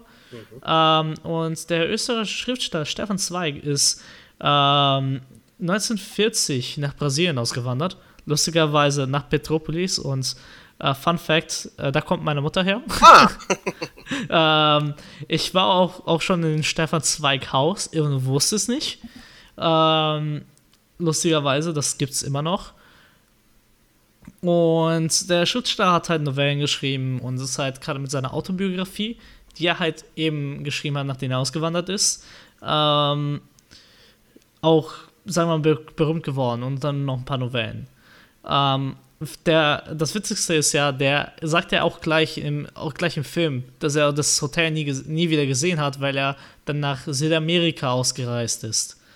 Darauf deutet er halt auch gleich, dass der Erzähler auch äh, Stefan Zweig sein soll äh, im Film. Mhm. Gleichzeitig hat auch äh, Zero was von Stefan Zweig und auch gleichzeitig der Erzähler, der ähm, allgemein durch den ganzen Film begleitet, nicht nur halt und halt alle Figuren so gefühlt, die was zu erzählen haben, auch was von Stefan Zweig haben. Was ich sehr nett, netten Aspekt habe, äh, weil diese Welt ist halt groß, groß, zum größten Teil aus seiner Autobiografie gewesen, die Welt von gestern.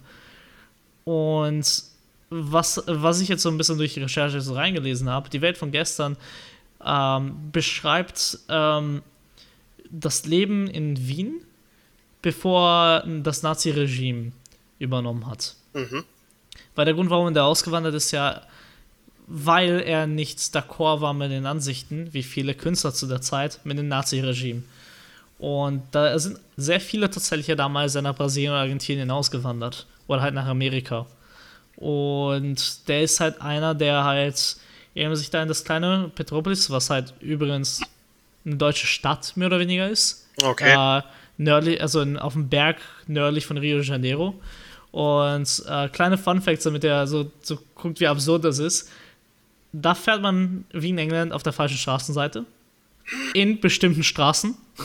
Okay. Fast, alle, fast alle Straßen haben deutschen Namen. Und eine der berühmtesten Bierbrauereien Brasiliens ist dort.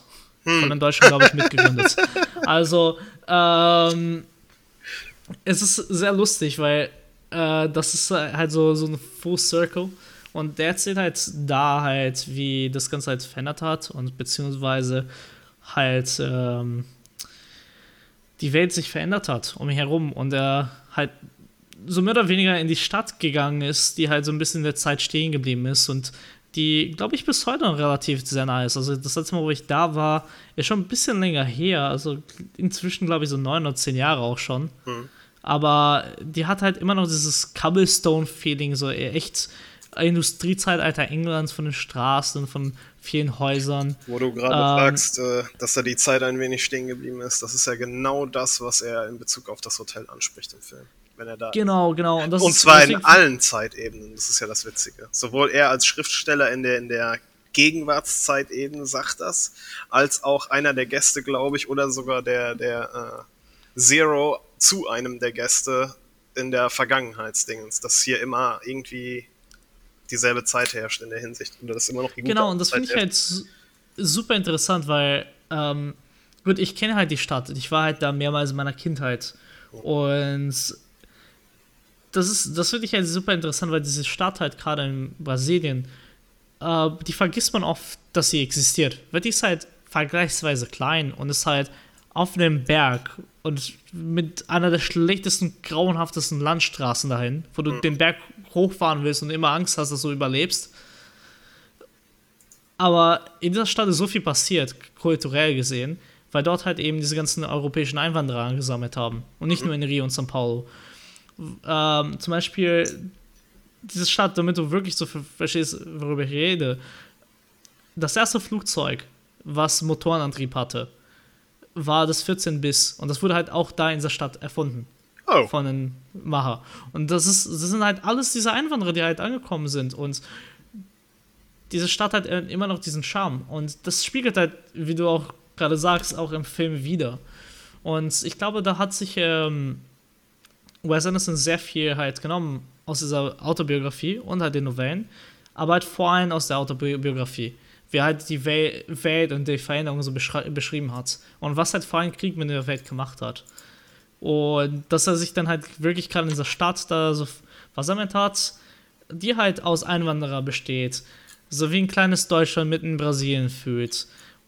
Und halt diese Teil der Kultur aus Europa mitkam, finde ich sehr interessant.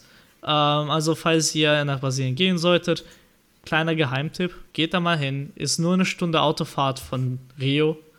Ähm, ist empfehlenswert. Da gibt es nicht viel zu tun, aber es ist eine schöne, putzige Stadt, die einfach viel zu viel Kultur hat. Und äh, ich hoffe, dass sie weiterhin noch bestehen bleibt. Ähm, und da gibt es sehr viele coole Sachen zu machen, trotzdem. Und das ist halt sehr interessant in meiner Ansicht her, weil äh, auf Wikipedia war eine Liste, die er halt in einem Interview gesagt hat, was äh, Inspiration für, sein, für, für das Werk war.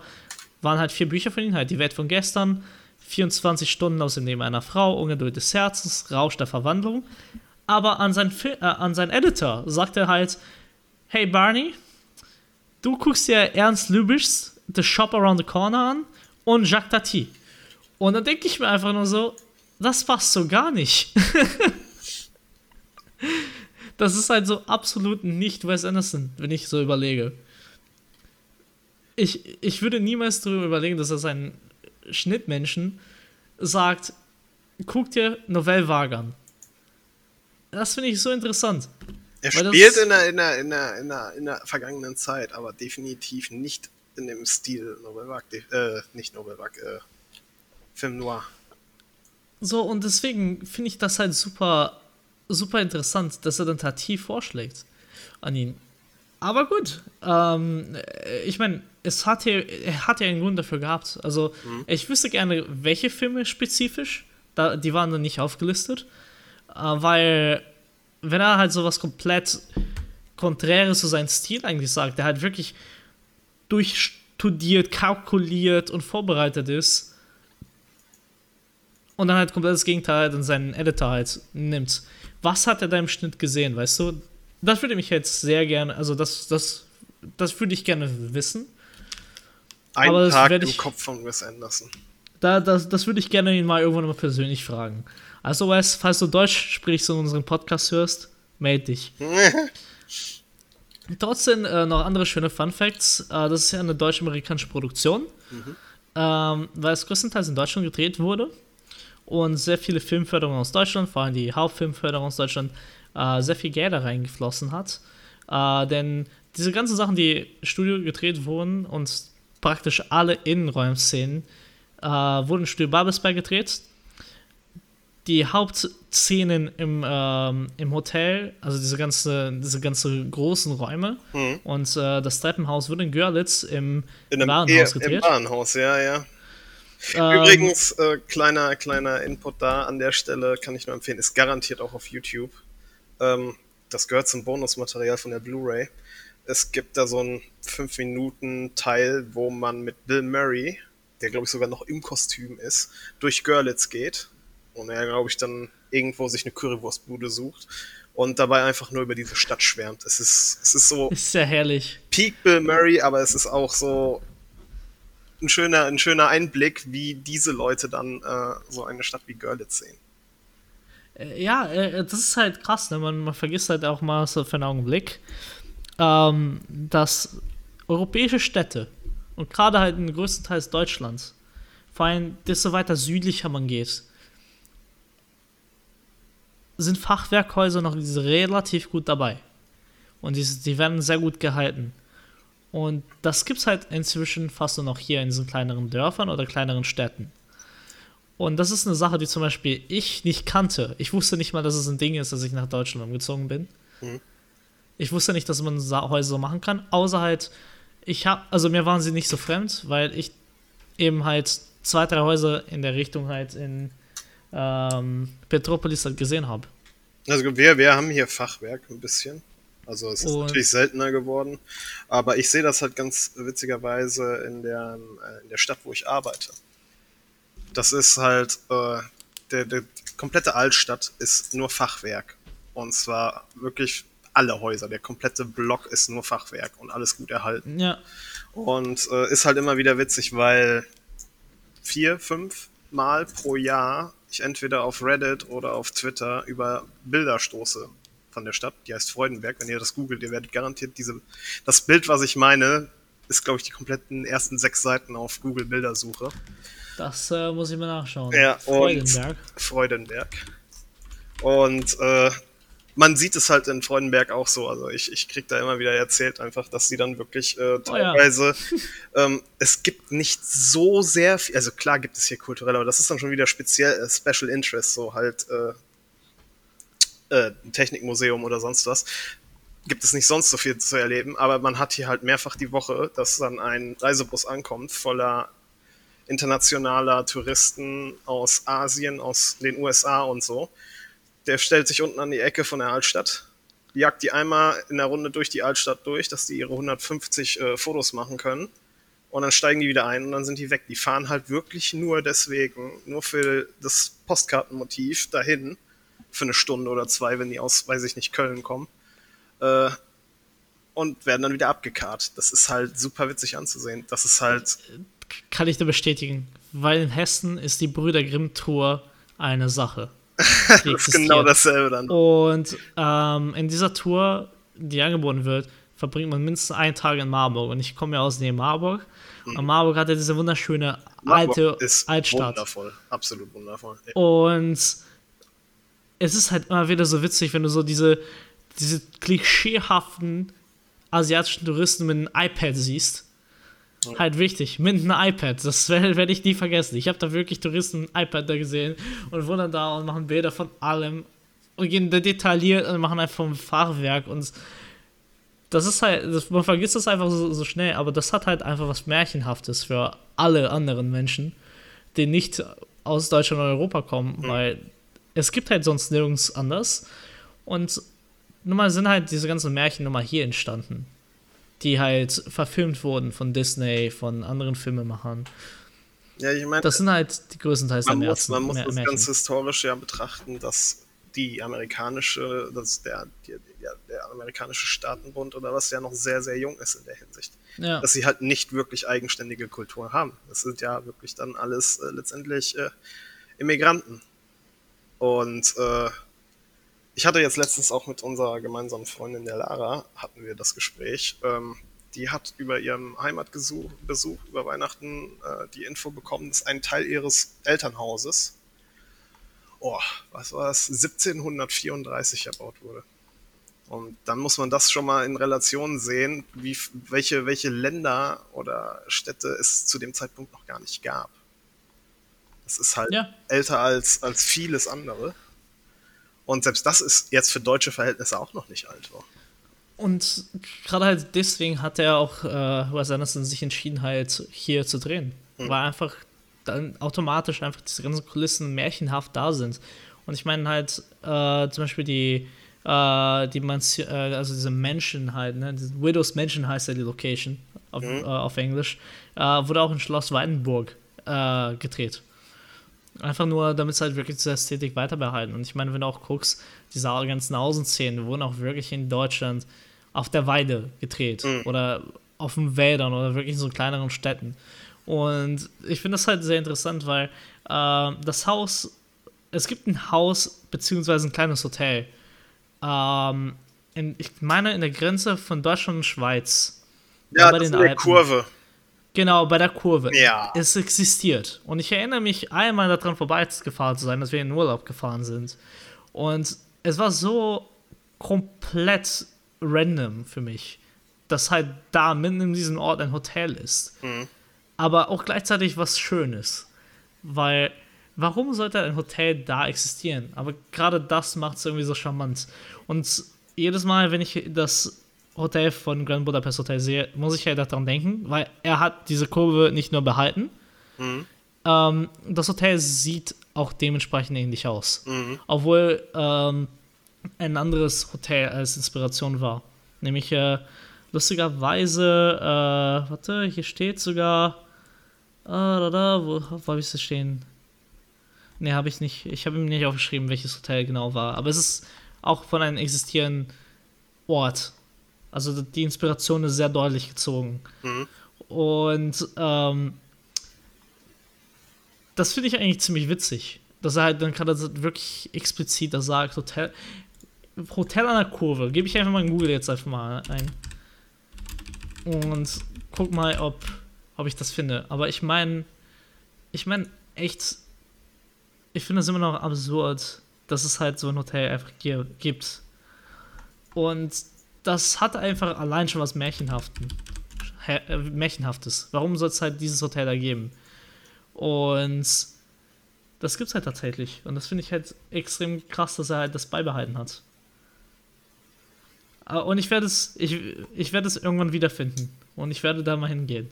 Ich werde es rausfinden.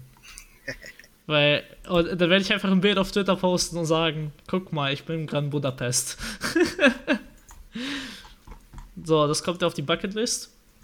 Ähm, und halt, dieser, ganze Film hat ja nicht nur was Märchenhaftes, aber ich werde dir das Witzigste meiner Meinung nach erzählen. Diese ganzen Leute, äh, die du da im Hotel arbeiten siehst, mhm. waren tatsächlich Hotelarbeiter. Es waren sehr wenig Extras. Es ist so witzig. Aber von deren Hotel in Görlitz, der Hotelier oder halt der Geschäftsführer. Mhm. Da wurde, das wurde nicht genau gesagt auf, äh, auf Variety, weil ich das gelesen habe. Aber der hat auch wirklich eine Rolle da, so eine kleine Rolle bekommen im Film und hat dann halt seinen Job im Film gemacht. Und das ist, das ist du hast ihn dann halt am Abend, wenn du von dem Job nach Hause kamst, ihm heute da begrüßt. es ist schon sehr witzig. Also ich finde das halt sehr lustig.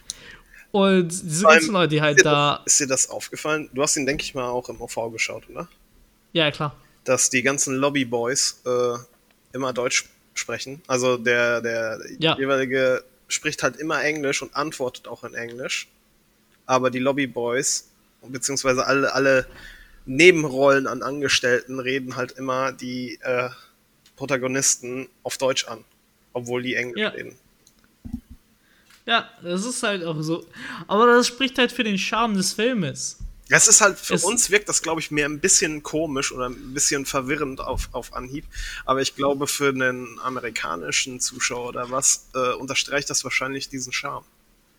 Ja, klar, es gibt halt automatisch dieses zeitlose Märchenhafte, weil letztendlich, komm, seien wir mal ehrlich, also auch wenn äh, Subrowska eine fiktive Stadt oder fiktive Gegend ist, mhm es hat schon was von so Mitteleuropa und halt ganz spezifisch halt Schweiz, also Dachregion, ne? Deutschland, Schweiz und Österreich. Definitiv. Und da, da, damit spielt er ja mit. Und deswegen fällt, also für mich hat das auch nie wirklich so einen fremden Charakter gehabt. Also ich, mir ist wahrscheinlich das nicht mal aufgefallen, obwohl ich das bestimmt schon mal angemerkt habe oder so, keine Ahnung. Aber das finde ich halt sehr witzig und gerade halt, wenn du, wenn du dann so liest, ja, bis auf zwei Drehtage äh, von Principal Photography haben auch die ganzen Leute, die im Hotel gearbeitet haben, wo sie, die Schauspieler und Crew zu Gast waren, mhm. auch mitgespielt. Es ist, ich finde das herrlich. 10 out of 10 würde ich genauso machen. Es ist, es ist im, im, Idealfall halt nicht nur einfacher, sondern halt auch äh, ja, stressfreier für ihn, weil die Leute wissen genau, wie das, wie die Rolle aussieht. Du musst halt nur dann auch das Glück haben, dass die Leute das gebacken bekommen vor der Kamera, weil das ist ja auch nicht jedermanns Sache unbedingt. Aber da wirst du dann ja. halt wahrscheinlich den einen finden, der da wirklich Bock drauf hat und das gerne macht und der andere kann dann halt ein bisschen was im Hintergrund machen. Ist ja auch in Ordnung. Ich meine halt, aber auch gut, ne, das, was sie machen und ich meine, die laufen da rum, die, die tun so, als würden sie sprechen. Das, das ist jetzt nicht eine Sache, die du wirklich auch große Einführungen brauchst. Nee, also, ich war, das war jetzt mehr in Bezug so ja. diese die Lobbyboy-Rollen, die dann halt schon ja, einen Sprachanteil hatten. Ich meine, wäre auch nicht verkehrt, wenn der eine oder andere sogar Theater gespielt hat in Deutschland. Also, würde mich nicht wundern. Also ja. von daher, das finde ich halt einfach ein richtig lustiger Fun-Fact, weil der Hälfte der Leute, die du siehst, das sind eigentlich keine Schauspieler, das werden einfach nur normale Hotelarbeiter. Oh Mann, es ist halt echt witzig. Also das finde ich echt schön. Also der Film, wir haben noch nicht mal über den Film angefangen zu sprechen. Und der Film hat uns schon so reiche, Sa so viele Sachen halt eigentlich schon hergegeben über den Regisseur selber. Naja. Geil. Dann lass mal eigentlich über den Film mal ein bisschen sprechen. Mhm. Was sagst du? Was hast du so Schönes zu berichten von Grand Budapest Hotel? Also, man sieht mal wieder, dass er da äh, das sehr, sehr streng halt eingeteilt hat. Also man hat nicht nur die Zeitebenen, man hat auch ganz klar, waren es vier oder fünf Kapitel, die er mhm. äh, in dem Film benutzt hat. Ja. Äh, es waren, glaube ich, fünf plus Epilogen. Fünf, fünf. Ja. Genau, so. Und äh, teilt das entsprechend auch. Aber es ist, es ist äh, von der Menge her gut zu verdauen, finde ich. Weil äh, er hatte schon bei anderen Filmen, hatte ich zumindest das Problem, dass er sich manchmal so ein bisschen verlaufen gefühlt hat. Aber hier, das ist eigentlich äh, immer schön zack, zack, zack, einen Teil erzählt und dann mit dem inhaltlichen Cut, mit der Entwicklung, wie sich die Story weiterentwickelt, dann kompletter äh, Wechsel auch der, der äh, Szenerie äh, stattfindet. Also dass es dann halt vom, äh, vom Hotel zu halt dem Anwesen geht zur, zur äh, Dingensverlesung. Oder halt äh, dann einen Teil komplett in dem Knast spielt. Ja. Und generell extrem witzige Story. Obwohl es teilweise auch sehr ernste Einschübe hat. So, klar ist das alles fiktiv, aber man merkt halt schon, dass dann äh, die, die äh, Anspielungen zum Zweiten Weltkrieg da sind und zu den Nazi-Regimen. Und trotzdem ist es halt nur so ein, so ein Hintergrundgedanke in der Hinsicht. Und es ist so, okay, das ist halt da, aber es ist nicht im, im, im Fokus des Plots. Ja, ich finde es ich find's eigentlich ziemlich schön, dass er halt das wirklich nur als, das ist die Welt. Mhm. Und das lernst du halt durch zwei Sachen kennen. Die Ästhetik und die erste Szene in der Bahn. Wo halt äh, der Polizist reinkommt und das mal Radau machst. Ja. Und äh, das, das gibt dir genug aus, mit dem kleinen bisschen Kontext, was du noch erfährst. Äh, das A, es herrscht Krieg. Äh, es herrscht nicht unbedingt ein demokratisches Verhältnis. Mhm. Und gerade ist nicht eine, äh, eine Zeit, wo du deine Meinung frei äußern kannst. Und Monsieur Gustave ist ja jemand, der seine Meinung sehr schnell frei äußert. Außer bei der Polizei. Und da weiß halt genau halt, welchen Ton das ist. Und äh, er versucht dann alles rechtens und natürlich hat er da jemand ausgeholfen, weil er ja eben jeden hilft und mhm. äh, einfach dieser herzensguter Mensch ist und deswegen kriegen sie diesen Freipass da. Aber am Ende ist es auch gleichzeitig der Ort, wo Monsieur Gustave halt stirbt. Wo, wobei man muss ja auch sagen, das ist ja, glaube ich, so ein generell, weil das ja auch in diesem, äh, ja, das passt ja halt zu dieser, zu dieser ganzen, wie heißt das nochmal? Ah, dass diese Concierge, dass das so eine, eine, Bruderschaft fast ist. Ja. Und dass dieses dann halt aber auch auf andere Kreise übergeht, dass das halt mit von wegen, ich geb, mach dir, ich geb, tu dir einen Gefallen und kann den nachher einfordern, dass es im Eingeben und Nehmen ist. Und dass ja. das dann in der Hinsicht halt auch auf die, äh, auf die politische Außenwelt erweitert wird, so dass er dann äh, von dem halt diesen, diesen Frei-Travel-Brief da bekommt, dass der ungehindert reisen kann, auch wenn Zero, was war das denn? Der war staatenlos letztendlich, war? Ja, genau, Flüchtling. Ja. Und dass er halt auch ohne gültige Reisedokumente dann halt mit diesem Wisch äh, von A nach B kommen kann. Was aber natürlich ja. dann nachher nicht mehr äh, gültig ist als die Nazis dann oder der, das Äquivalent der Nazis. Diese Wes Anderson Version der SS-Truppen.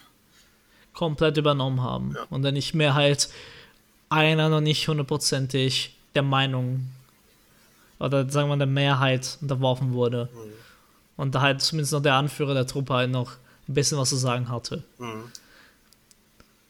Also ist, ich finde das halt schon, schon interessant, weil das wird halt, es wirkt halt gleichzeitig so alt und äh, bekannt aus Geschichten, aber gleichzeitig so frisch und erneuert. Mhm.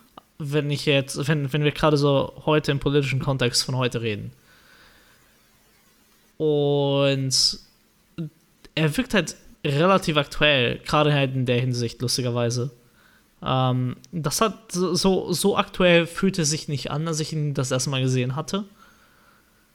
Ähm, aber durch die ganze Flüchtlingspolitik und jetzt halt auch gerade äh, die ganze Debatte halt mit äh, AfD und ähm, diese Polarisierung wie erneut wieder von äh, Dritter Weltkrieg und äh, was darf man machen, was darf man nicht machen und äh, ähm, wir gerade in halt sehr polarisierten und sagen wir mal undemokratischeren Zeiten sind, wo jeder wirklich seine Meinung äußern kann und darüber reden kann, wirkt das halt doch relativ aktuell wieder. Das fand ich halt sehr interessant, weil ich hatte das halt nicht in Erinnerung, dass er halt so aktuell wirkt. Gerade halt, weil Zero halt eben unser, sagen wir mal, unsere Hauptrolle einfach ein Flüchtling ist. Aber du lernst ihn nicht als Flüchtling kennen. Nein, weil in dem Moment, wo er da anfängt, ist er nicht mehr der Flüchtlingsjunge, sondern er ist der Lobbyboy. Und Lobbyboys ja. sind Lobbyboys. Die haben ihre eigenen Verpflichtungen und ihre eigene Zugehörigkeit und äh, eine andere Erwartungshaltung. Der Concierge will eigentlich nur von denen, dass sie die, der bestmögliche Version von sich selbst sind. Das fand ich immer äh, sehr nett, wie die, wie die das auf den Punkt gebracht haben. Ich, ich musste jetzt gerade auch nochmal dran denken, wo wir vorhin gesagt hatten, dass in dem Hotel so ein bisschen die Zeit stehen geblieben ist.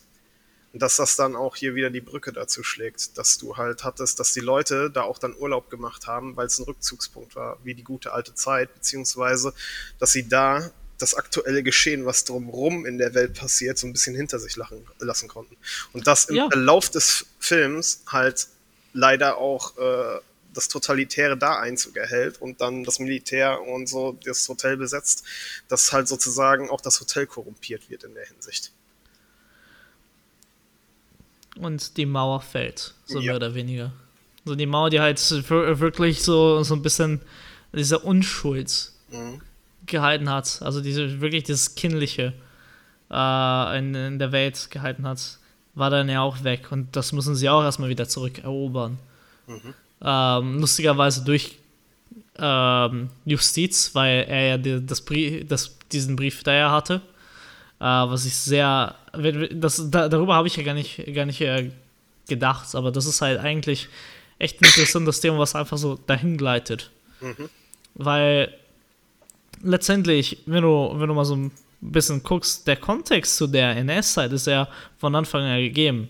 Das ist ja jemand, der halt da so seinen äh, seinen Ort hatte, ihm das weggenommen wird, weil irgendjemand ähm, beschuldigt hat, etwas gestohlen zu haben, was er rechtesmäßiges hat. Also es war ja sein Werk letztendlich, mhm. so oder so.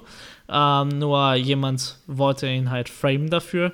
Er kam ins Gefängnis als Unschuldiger, inmitten von vielen Kriminellen, musste sich da durchkämpfen. Was passiert? Er hilft anderen rauszubrechen, ähm, die aber halt auch nicht gut sind. Die, weil das ist ja das Letzte, was man von ihnen sieht. Äh, muss mit den Konsequenzen davon leben. Wobei, wobei sie, sie, nannten es ja, glaube ich, auch nicht Ausbruch, war. Er hat sich, glaube ich, eigenmächtig vorzeitig freigestellt. Ja, genau, genau, genau, genau.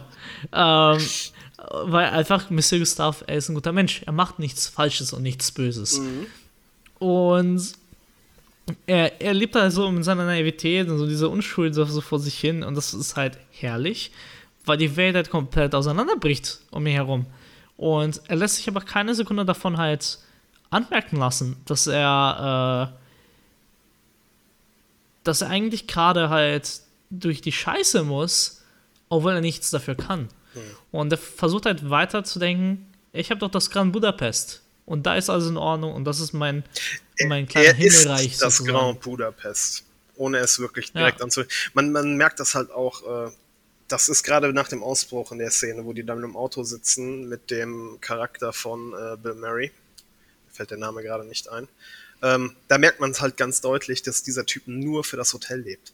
Weil ja. äh, der bringt ihm dann äh, ja nicht neue Klamotten, aber zumindest zwei, zwei äh, Schlips mit, damit die in den ja. Speisewagen können. Er gibt ihnen die Karten und er hat ihm was von seinem charaktergebenden äh, Parfüm mitgebracht. Und dann fragt er halt Zero, ob der Kleingeld dabei hat, weil er zumindest muss man ja dem Gegenüber äh, Trinkgeld anbieten, zumindest als Teil der guten Geste. Weil ja. er behandelt das in dem Kontext und auch in der, äh, in dem Moment, wo sie da sind, behandelt er das wie einen normalen Arbeitstag im Hotel, so nach dem Motto, okay, die, hier gelten dieselben Regeln. Man muss jetzt dem, dem Hotelangestellten, der uns gegenübersteht und der uns geholfen hat, dem muss man halt jetzt ein Trinkgeld anbieten, weil sich das so gehört. Da merkt man halt, wie festgefahren der in seiner Hotelwelt ist, dass er das halt auf die, auf die Außenwelt auch letztendlich anwendet. Ja, das ist, äh, äh ist ist eigentlich ziemlich witzig, dass er eigentlich im Gefängnis war, weil man, wenn man äh, andere Filme gesehen hat, ähm, hier, mir, weißt du, mir fällt jetzt der Name, ich weiß nicht, was ich heute habe. Mir fällt kein, äh, kein, kein Name von Film ein. Die Verurteilten hieß er, glaube ich, auf mhm. Deutsch. Ähm, man hatte diesen Institutionsgedanken. Man ist irgendwo in der Maschinerie drinne, ne? Und Mr. Gustav ist ja eigentlich in seiner Maschinerie drinne. Mhm und kommt aus seinen Institutionsgedanken nicht mehr raus. Genau. Er lebt für das Hotel. Er ist das Hotel und er kann ohne nicht leben. Gleichzeitig, wenn er ins Gefängnis ist, verliert er das nicht. Mhm. Anstatt halt ins Gefängnisgedanken zu kommen, bleibt er. Und das Schöne dabei ist, er verwandelt die Menschen um sich herum mit. Wo er dem, dem einen Schläger das Essen anbietet und schmackhaft macht. Genau, nicht, nicht nur das, aber halt, weißt du, äh, als sie ausbrechen wollen und da der eine da Krach machen wollte und sich zu verpfeifen, der gruseligste Typ im ganzen Knast.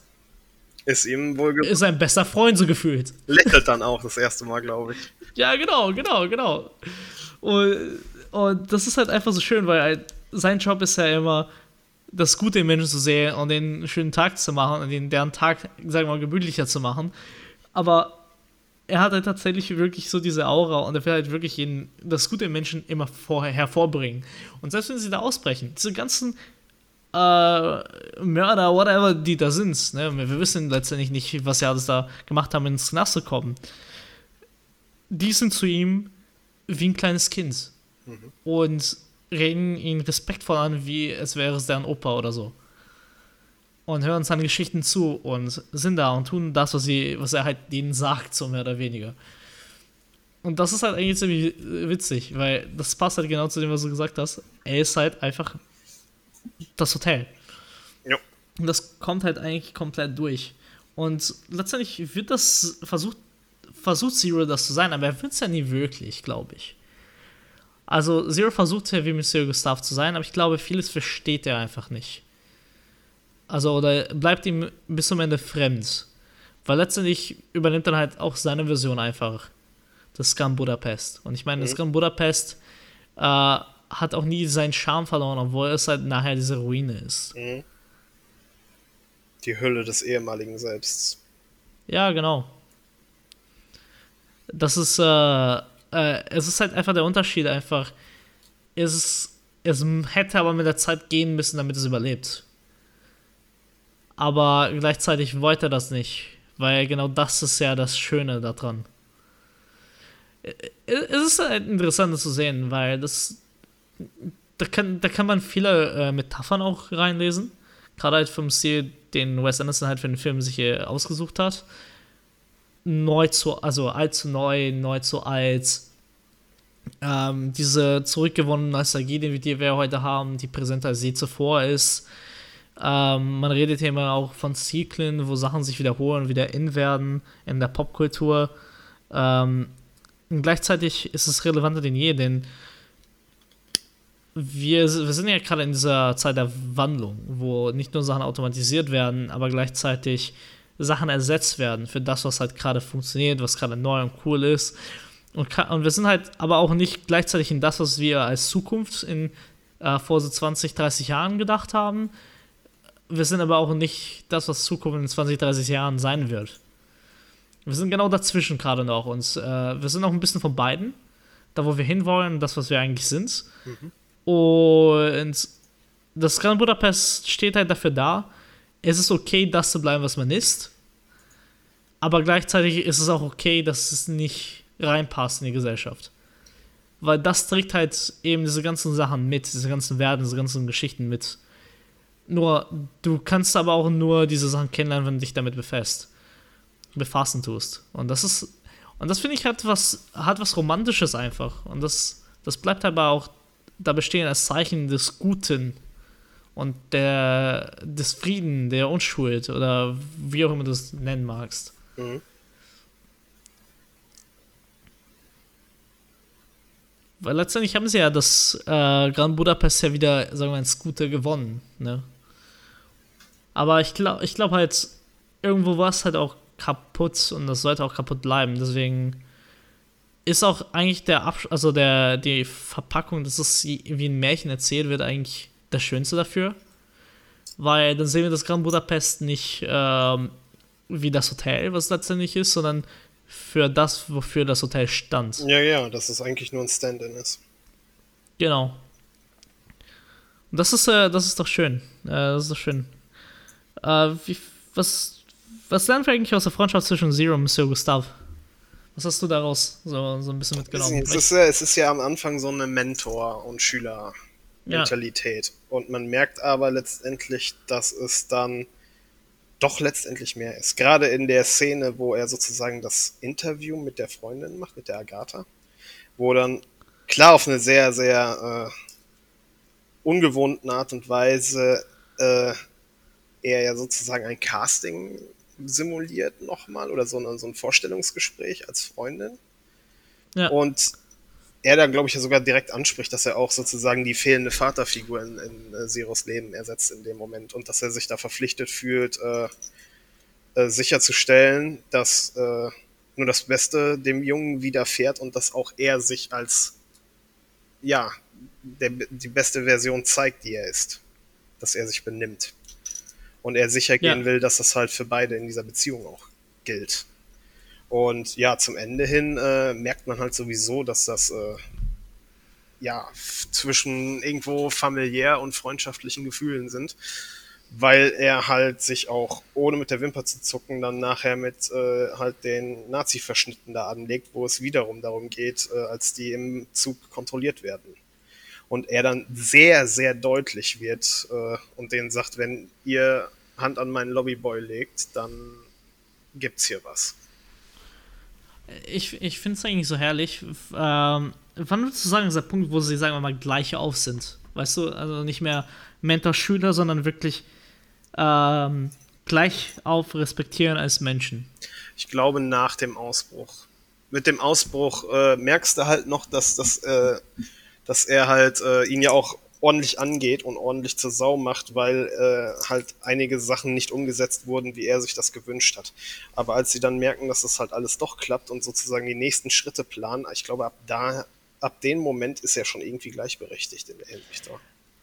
Genau in dem Moment, wo der da ankommt. Ähm, das ist mir nämlich erst bei diesen, äh, Viewing äh, auf, aufgefallen. Aber die haben genau die gleichen Sachen an. Also nicht dieselben Klamotten, aber dieselben Farben zum ersten Mal im Ganzen. Und dadurch, dass es halt eine neutrale Farbe ist, haben wir zum ersten Mal nicht mehr dieses äh, Edle bei ähm, Mr. Gustav. Mhm. Und dieses, äh, ähm, sagen wir mal, schick, aber trotzdem nicht elegant vom Lobbyboy. Mhm. Und so, dass halt die Schichten halt zum ersten Mal halt nicht klar sind und sich irgendwo in der Mitte neutral sind. Mhm. Das ist das erste Mal, wo es passiert. Und danach wird es ja äh, eigentlich immerhin weiter behalten. So dass er halt auch nicht mehr Lobbyboy-mäßig sowieso gekleidet ist. Ähm, aber das ist halt der erste Moment, wo das, sagen wir mal, halt zusammen geschieht. Weil davor, also bevor er halt ins Gefängnis kam, war er der Lobbyboy. Ja. Danach wurde er langsam mehr. Er hat ja seine kleine Entwicklung machen müssen, weil er ja nicht mehr da war und er übernehmen sollte. Mhm.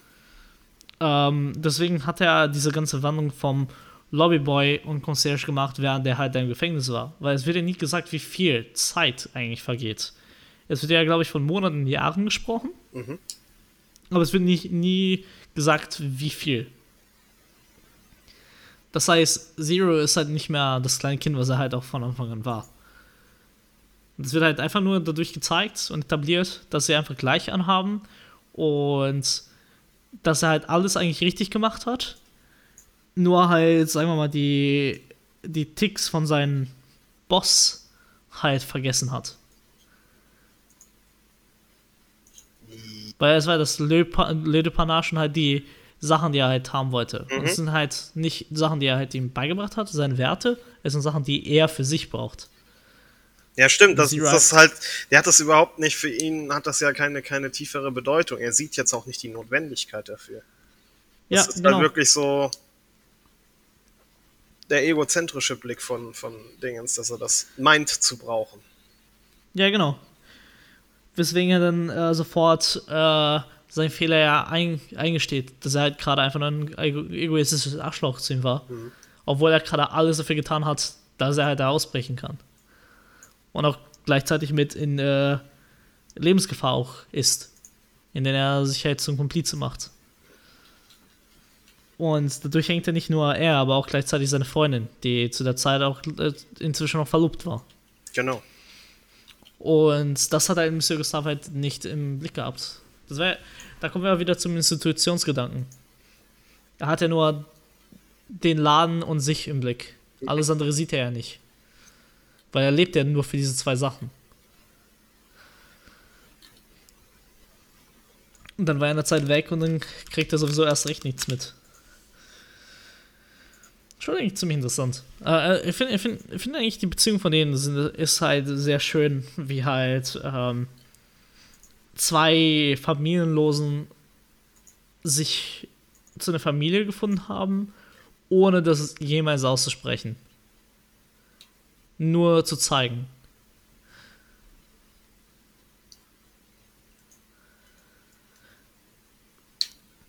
Aber gleichzeitig finde ich äh, bei den Filmen, äh, das Magische kommt auch viel dadurch, dass äh, es ist ja letztendlich so, dadurch, dass es kapitelmäßig aufgeteilt ist, mhm.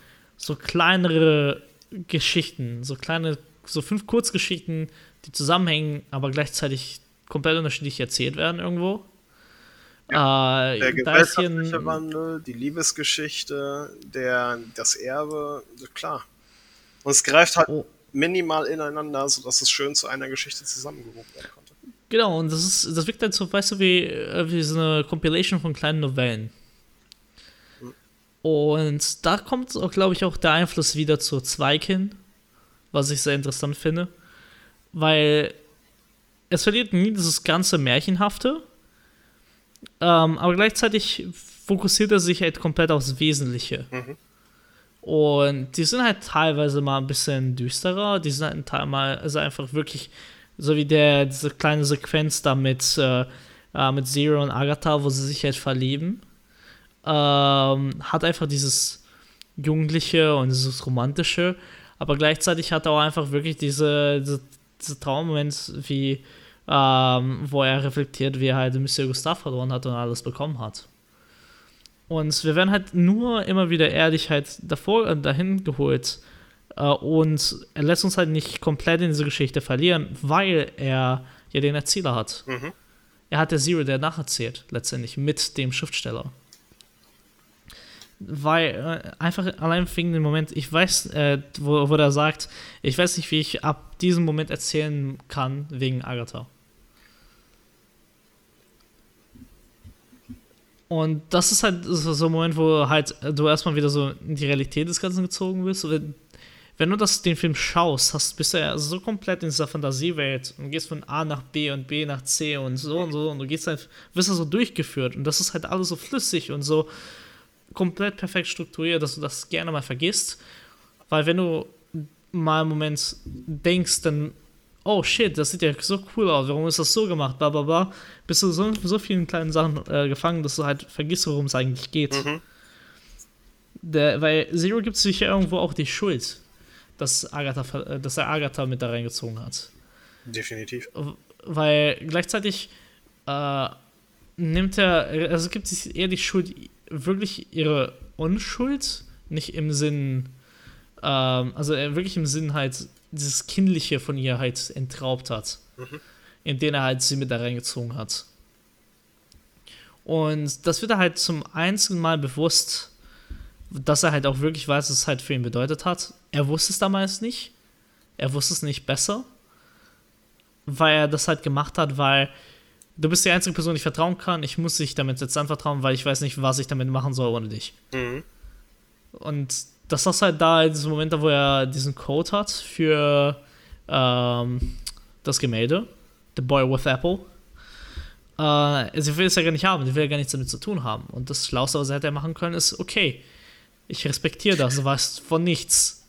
Wobei mich das da immer ein bisschen genervt hat, dass, sie, dass, er das nicht von Anfang an ordentlich erklärt hat. Ich meine, er hätte ihr definitiv sagen, er, er sagt von Anfang an von sich aus, dass sie es gestohlen haben.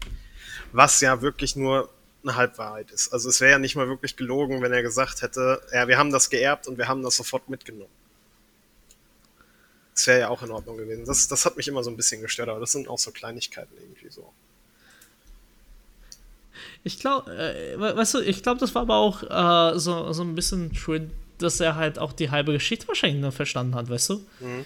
Also, das ist einfach nur wirklich die emotionale Wiedergabe, weil er nicht weiß, was gerade, was er tun soll das war halt so ein Moment, einfach wo der verloren war. Das war der Moment, wo er halt äh, Gustav verloren hat, weil er ins Gefängnis musste. Ähm, er hat das Gemälde, er weiß nicht, was er damit zu tun, tun kann, weil, ne, jeder weiß, die haben's, keiner weiß wo. Keiner hat einen Beweis dafür. Wenn irgendwas damit passiert, dann ist er am Arsch. Mhm. Ähm, er weiß auch gleichzeitig nicht, was er mit dem äh, Hotel machen soll. Also die, der ist halt gerade in diesem Moment halt komplett verloren, wenn du, wenn du mal kurz überlegst. Mhm. Und der handelt da halt komplett emotional. Was nach. Und deswegen, das, genau, deswegen, er ist halt so überladen mit den ganzen Sachen, dass er halt erstmal alles rauslässt. So, und halt zu der Person, die er am meisten vertraut, letztendlich. Und dadurch kommt halt erst diese Konfusion entstanden. Aber halt, ich weiß, du wirst nichts damit zu tun haben, aber behalte es trotzdem und schmeißt dann das Zettel hin und geht dann weg. Mhm. ähm, und sie einfach nur so, alright, Dankeschön. Also ja, einfach, wie, wie es auch halt langsam dann zu Boden flattert. Mhm, okay. Genau, genau. Und du, du hast halt einfach diesen kleinen, ehrlichen Moment, den wahrscheinlich jeder von der Beziehung kennt. Auch halt, wie er dann den Dialog dann in dem Moment, wenn er dann in dieses Staccato-artige wechselt. Wo dann halt ja. die super schnell sind und man halt auch kein, keine Zeit hat, wirklich super drüber nachzudenken und dann halt optisch mit dem Zettel, den er dann halt fallen lässt, äh, vor veränderte Tatsachen gestellt wird. Ich finde, das funktioniert sehr, sehr gut dann in dem Sinne. Das ist ein gutes Beispiel dafür. Und deswegen, also ich finde, ich finde es halt super reich, weil ich meine, du lernst halt nicht wirklich was über, über diese ganzen Charaktere kennen, mhm. außer halt Mr. Gustavo und Zero. Und das liegt viel daran, weil die Perspektive, von der es erzählt wird. Es ist ja Zeros Nacherzählung, mhm. äh, die uns halt nacherzählt wird. Aber gleichzeitig auch einfach, weil ähm, er erzählt eher, was die Menschen für ihn bedeutet haben. Anstatt halt bis auf Monsieur Gustave, den er wirklich genau beschreibt. Ähm, Agatha stand für ihn für vieles, aber er hat nicht nur Agatha gemocht, weil Agatha Agatha ist, sondern für das, was sie mit ihm gemacht hat. Und das finde ich halt interessant, dass er halt von der Erzählung her das gewählt hat. Weil dadurch werden halt so zwei Charaktere super reich.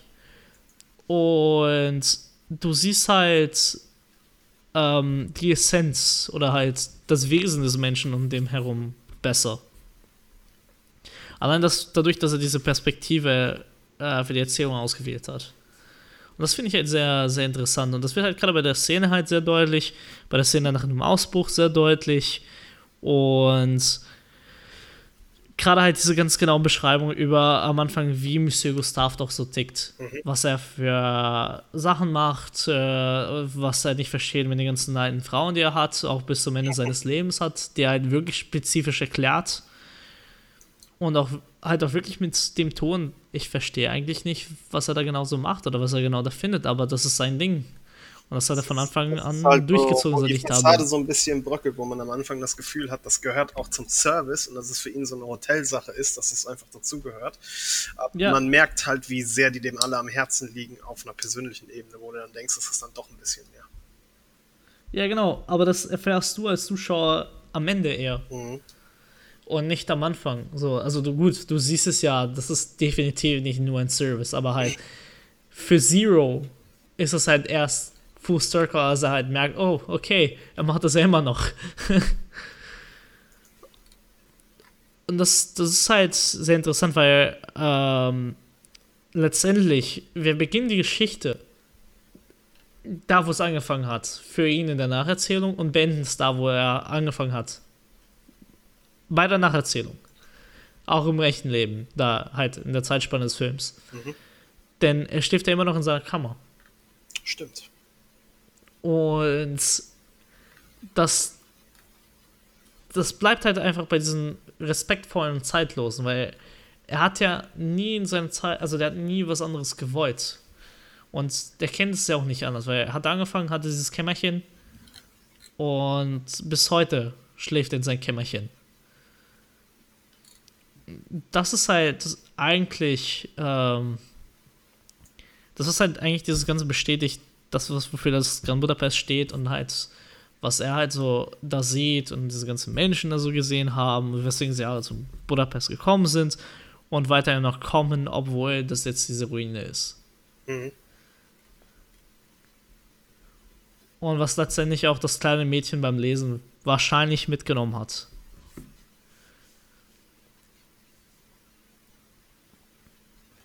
Ist ein schöner Film, kann man, nichts, äh, kann man nichts dagegen sagen. Ich glaube, er hat von all seinen Filmen auch den meisten äh, wiedersehenswert für mich. Also ich glaube, ich habe keinen so oft von ihm gesehen. Also ich habe die, die meisten von ihm ein oder zwei Mal gesehen. Und den hier jetzt mittlerweile fünf, sechs, sieben Mal, ich weiß es nicht. Ja. Das ist schon, und dafür, dass er halt auch noch nicht so alt ist, ist es schon ziemlich, ziemlich viel. Äh, Wobei ich jetzt halt demnächst nochmal vorhabe, seine, seine Animationsfilme nochmal anzusehen weil die halt auch nochmal ein, ein anderes Eckchen schlagen.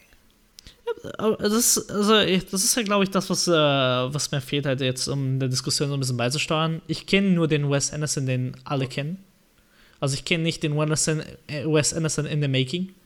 Mhm. Äh, weil es wird ja immer gesagt, dass Moonrise Kingdom sein erstes Wes Anderson-Werk war. Das erste, was halt Mainstream Anerkennung. Ja, nicht, nicht nur das, aber halt auch, wo Filmemacher und Kritiker auch seinen Stil als seinen Stil bezeichnet haben. Okay. Weil das erste Mal, wo sie das wahrscheinlich komplett spezifisch gesehen haben, war ja beim Fantastic Mr. Fox. Und in den anderen Teilen wahrscheinlich Anzeichen dafür. Aber noch nicht so hundertprozentig durchgezogen wie halt bei Moonrise Kingdom. Mhm.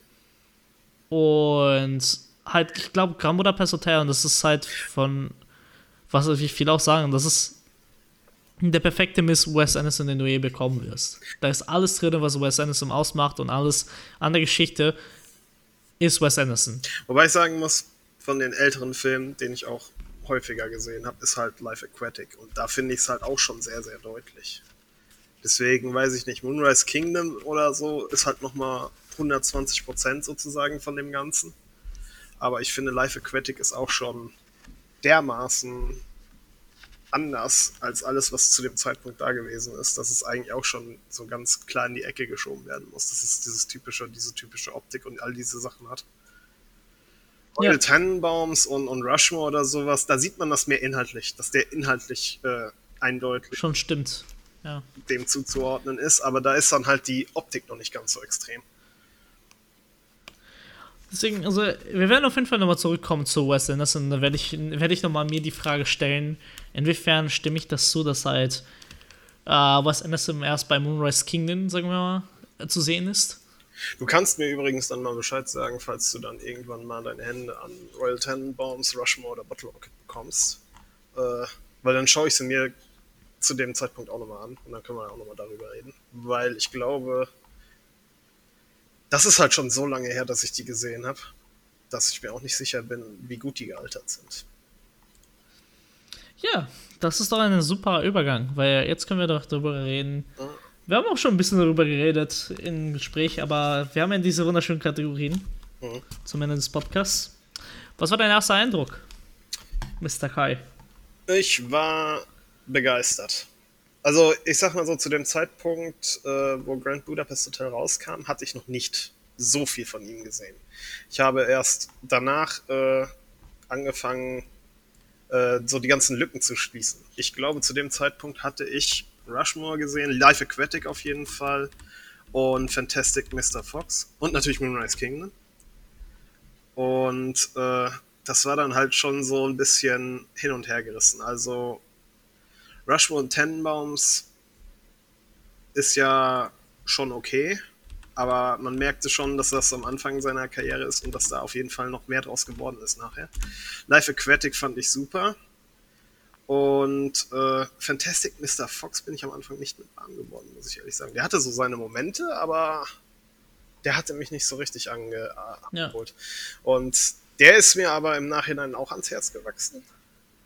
Und äh, ja, keine Ahnung, Grand Budapest Hotel war aber direkt von Anfang an war man da voll da. Bei den anderen musste man sich so ein bisschen Zeit geben, um sich darauf einzulassen, aber das hast du bei Grand Budapest Hotel irgendwie nicht. Du wirst halt sofort auch in dem Humor gefangen. Der halt auch nochmal ein mhm. bisschen. Äh, er ist ein bisschen mehr Upbeat, finde ich, auch als so, so manche andere Sachen. Die sind alle so ein bisschen melancholisch teilweise noch, noch ein bisschen mehr. Und da ist der Grand Budapest Hotel, glaube ich, ein bisschen zugänglicher wo, wo es mehr happy als happy sad ist. Richtig, ne? richtig. Ja, das kann, kann ich nachvollziehen. Also, das war ja auch der erste Film, den ich tatsächlich von Wes Anderson gesehen habe. Mhm. Ähm, es lag einfach daran, weil man kommt in der Filmschule nicht wirklich äh, drum herum, um, also man redet automatisch über Wes Anderson und da kommt halt immer, guck dir diesen Film an. Es ist halt nicht, guck dir Wes Anderson-Film an, guck dir diesen Film an. Mhm. Und deswegen habe ich den halt einfach mal als erster geguckt und deswegen hab, hatte ich erstmal überhaupt Interesse an ihn. Weil ich finde, dieser Film ist wahrscheinlich einer der besten Filme, die halt in den letzten 10, 20 Jahren gemacht wurde. Mhm. In allen Hinsichten des Wortes. Weil es, der Regisseur zieht sein Ding durch, er erzählt eine schöne Geschichte, er, er hat so viel Liebe zum Detail bei der Bildgestaltung und du bist halt von Anfang an gefangen und das ist halt so schön, wie der es macht, macht es kaum einer und wenn du einmal diesen Film gesehen hast, du hast einfach Bock auf mehr. Sei es halt auf den Film nochmal zu schauen oder halt einfach alle seine Werke jetzt zu gucken, wenn du neugierig bist. Wie kann man da hin? Weil du dann erst rasierst, du denkst halt, weil du, du hast wahrscheinlich davor noch nichts über Wes Anderson gehört. Dann schaust du Grand Budapest Hotel und dann siehst du, oh shit, er hat ja noch ein paar andere Filme gemacht. Mhm. Und dann, äh, das, deswegen, ich finde es halt interessant, weil Moonrise Kingdom war ja letztendlich der Film, das ihm halt den Mainstream-Erfolg gegeben hat. Aber letztendlich ist halt Grand Budapest Hotel der Film, der ihn halt so zu diesem zeitlosen Regisseur gemacht hat.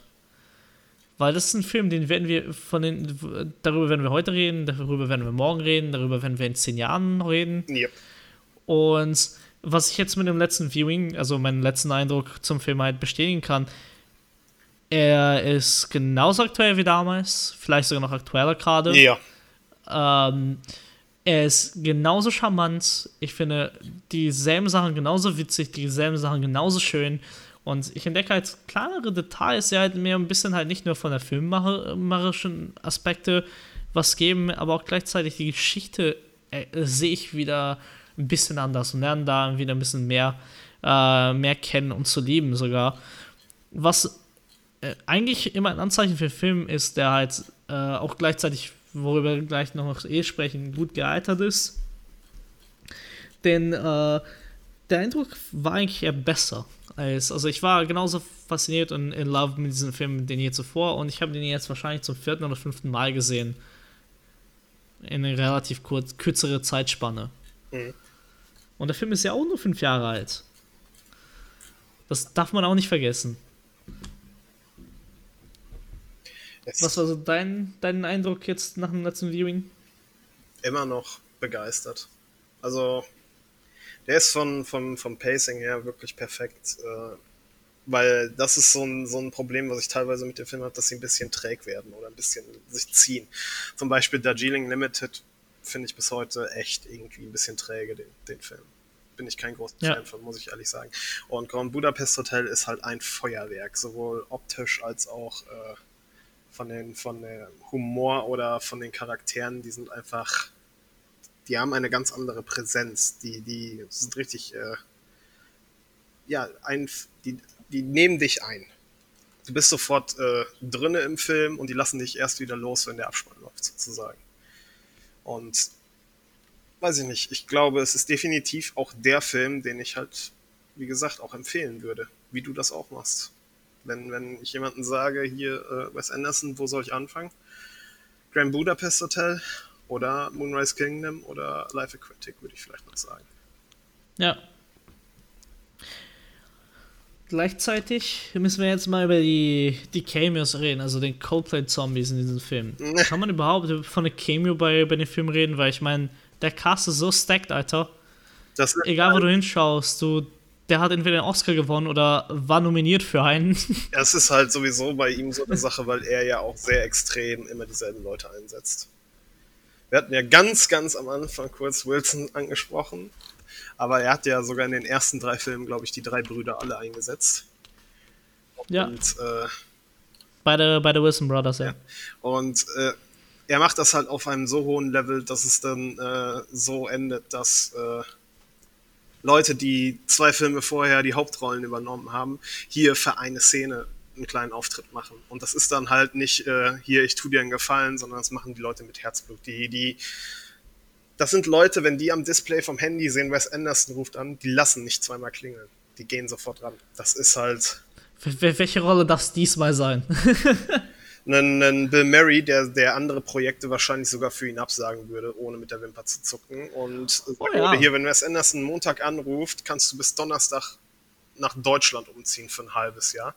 Dann hat er am Mittwoch schon das Haus eingerichtet in Deutschland. Das ist halt komplett extrem, weil der Typ äh, so einen extrem guten Ruf, glaube ich, auch bei seinen Darstellern hat.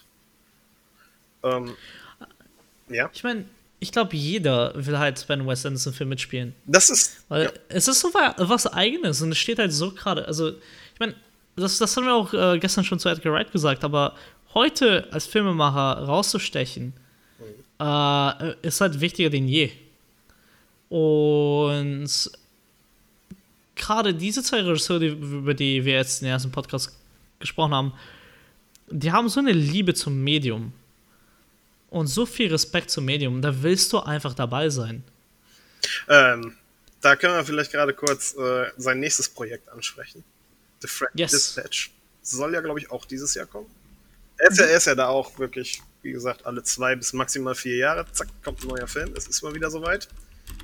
Und äh, neben alten Bekannten, also ich glaube, Willem Dafoe ist wieder drin, Lea Seydoux, Tilda Swinton, Bill Murray natürlich, äh, Adrian Brody Owen Wilson, welche Überraschung, ist auch wieder dabei.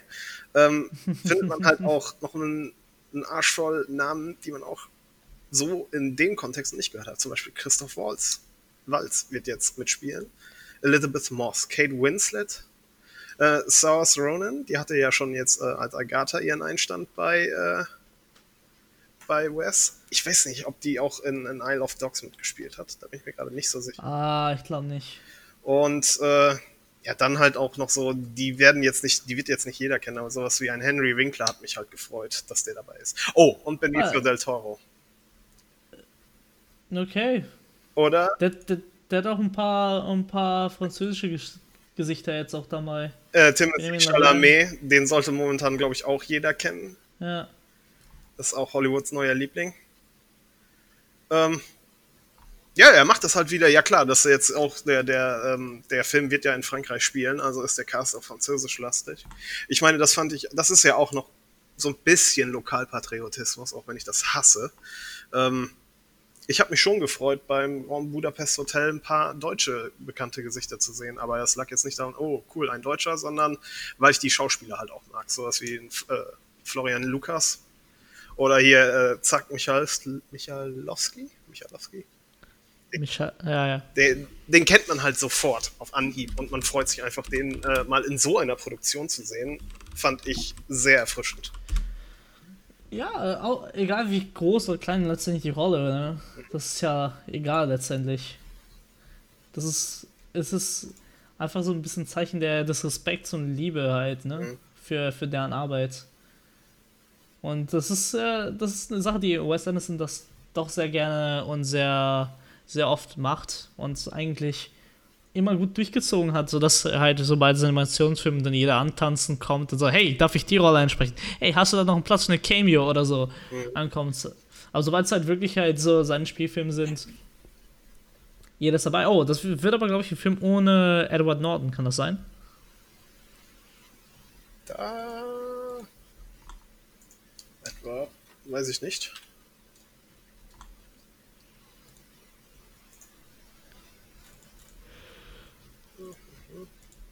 Der ist nicht gelistet, glaube ich. Und der war ja in allen, glaube ich, bis jetzt sonst in den letzten dabei. Das wäre dann der erste, wo er jetzt nicht dabei ist. Oder? Ja, bis auf Bottle Rocket wahrscheinlich. Nee. Nee, der Edward Norton ist erst seit vier oder so dabei, aber dann halt wirklich in den letzten vier. Ja. Warte. Ich habe die Liste gleich offen. Nee, drei hat er gemacht. Moonrise, Grand Budapest und Isle of Dog war in allen dabei. Ja, gut. Also er hat die vier hintereinander nicht geschafft. Nee, nee. ich glaube, der einzige, der, der, ungebrochen momentan äh, dabei ist, ist Bill Murray. Der hat, glaube ich, nur in Bottle Rocket nicht mitgespielt. Ja, kann ich absolut nicht nachvollziehen, dass man Bill Murray in seinen Film nicht haben will. ist, ja, ist ja nur einer der besten Schauspieler, die wir je hatten. Mhm. Wobei der auch nicht, also wenn er, wenn er dich liebt, dann ist der ganz handzahm, glaube ich, aber ich glaube, der kann auch ziemlich kompliziert sein. Oh ja, klar. Also ich habe da auch schon Negatives gehört. Äh, Gab es da nicht so Geschichten von Lost in Translation über ihn? Das kann es sogar sein, ja. Aber ich bin, ich bin nicht sicher, deswegen will ich dann. Ist egal. Wir, wir, wir reden hier nicht über die Persona, wir reden über deren Werke. Und Bill Murray ist ein unglaublicher Schauspieler, den man haben will. Und äh, was auch nicht fehlen darf, ist gute Musik. Mhm. Und das ist ja ein eher untypischer Film für, für Anderson in Sachen Musik. Weil, er, Weil er hatte komplett Score gehabt nur. Okay. Und keine Popmusik wie sonst immer. Und das ist äh, äh, interessant, weil dir fällt es nicht auf, dass da Musik ist in diesem Film. Weil du bist so überladen mit Sachen und die Musik erzeugt eigentlich nur diesen Zeitgefühl da. Also es bestätigt nur, in welcher Zeit du bist. Mhm. Und das funktioniert halt extrem gut, weil ähm, er hat sehr viel Mickey Mousing Elemente mhm. über die Musik da. Er hat sehr viele Soundeffekte da, die irgendwas äh, überdramatisieren und halt eben einen Witz hervorheben. Aber gleichzeitig gibt die Musik, also die Musik ergänzt nur das, was du siehst anstatt halt eine komplett eigene Ebene aufzumachen. Und ich finde, das passt dem Film ganz gut, weil die Musik, die da ist, die ist reich.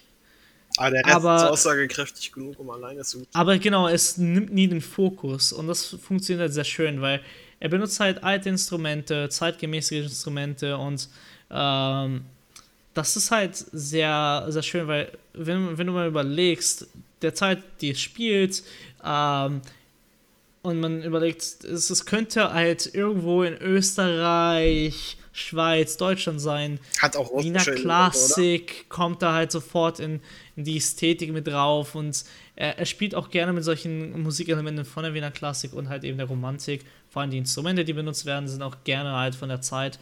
Und das finde ich eigentlich sehr schön, weil dadurch kriegt der Film halt einfach auch viel Charakter und es wird halt ergänzt von der Musik, obwohl du Musik wahrscheinlich nie hörst, wirklich. Hm. Also die ist da, hin und wieder da ein bisschen präsent, aber übergehend eigentlich nicht.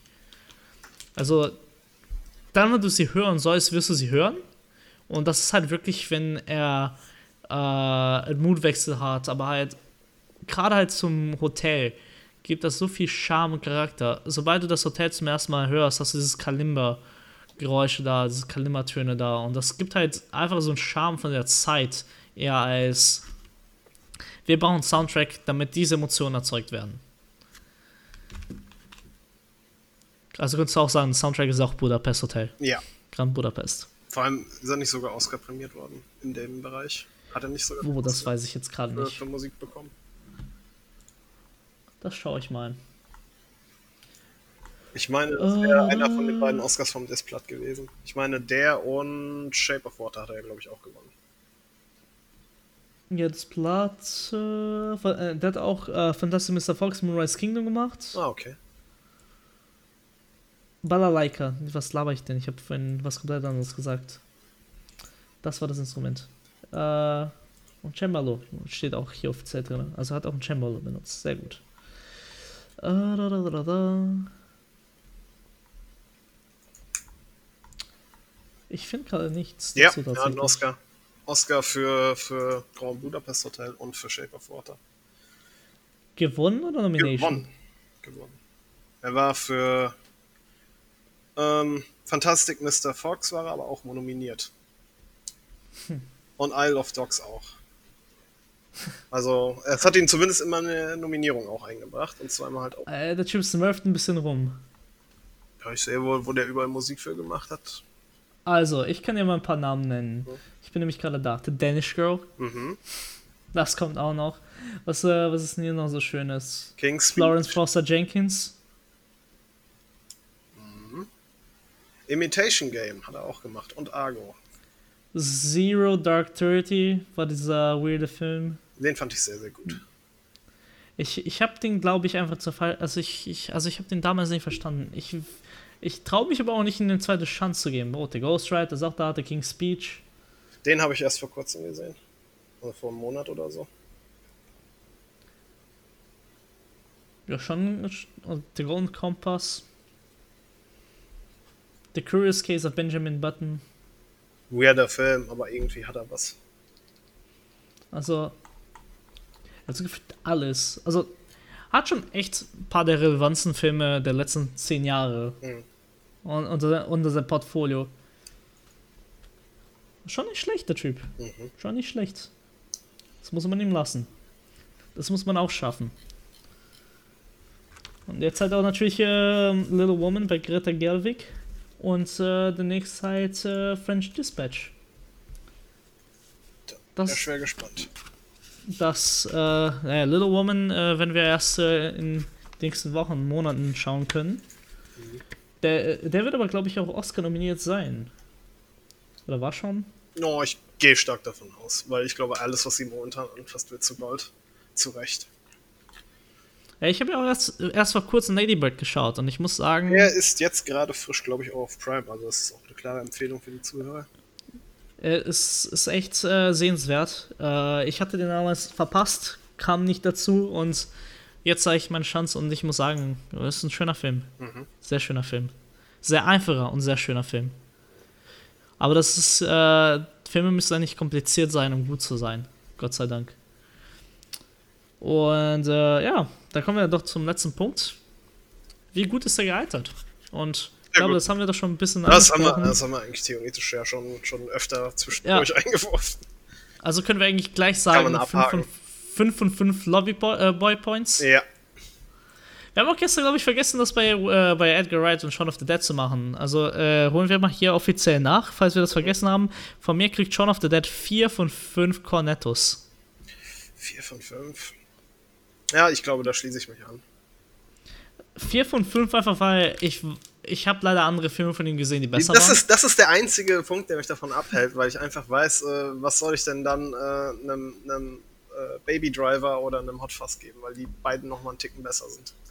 Man muss ja noch ein bisschen ja. Luft nach oben lassen. Ja, genau, genau, genau. ähm, wir haben da ein bisschen Kontext. Aber ja, äh, Grand Budapest Hotel ist ein Film, den jeder eigentlich gesehen haben muss. Ja.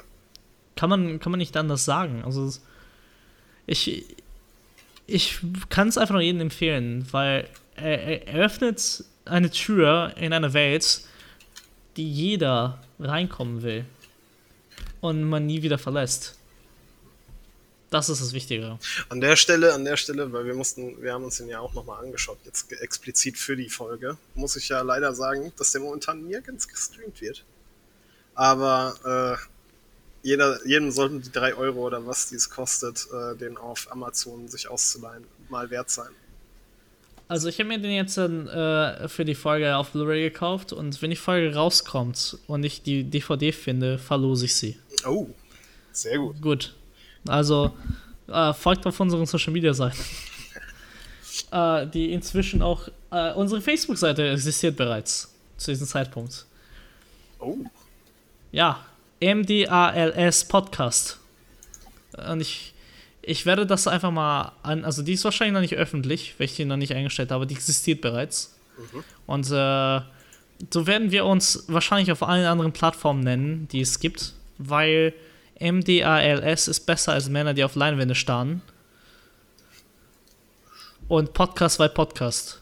Denn ihr wisst sonst nicht, was wir hier machen. Ihr denkt ja bestimmt, das ist YouTube oder so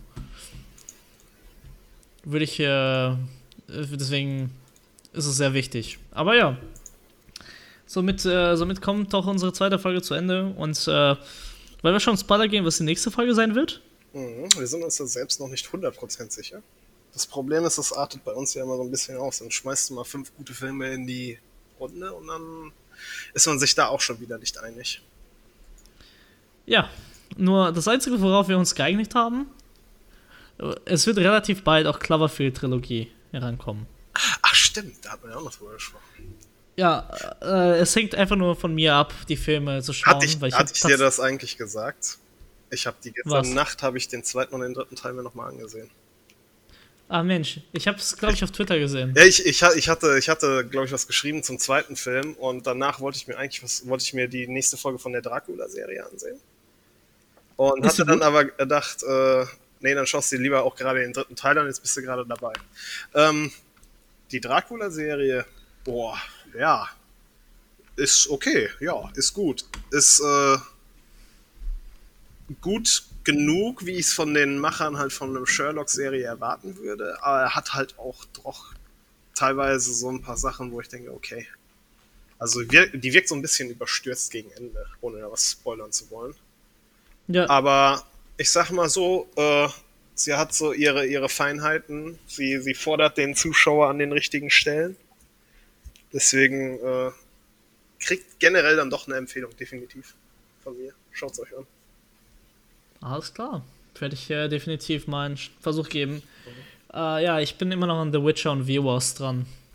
Ja, ansonsten, falls dann demnächst wirklich Cloverfield drankommt, äh, dann können wir ja auch unseren Zuhörern schon mal so eine kleine Hausaufgabe geben, weil die sind alle drei momentan legal zum Stream verfügbar. Der erste Teil auf Amazon, Teil 2 und 3 dann auf Netflix.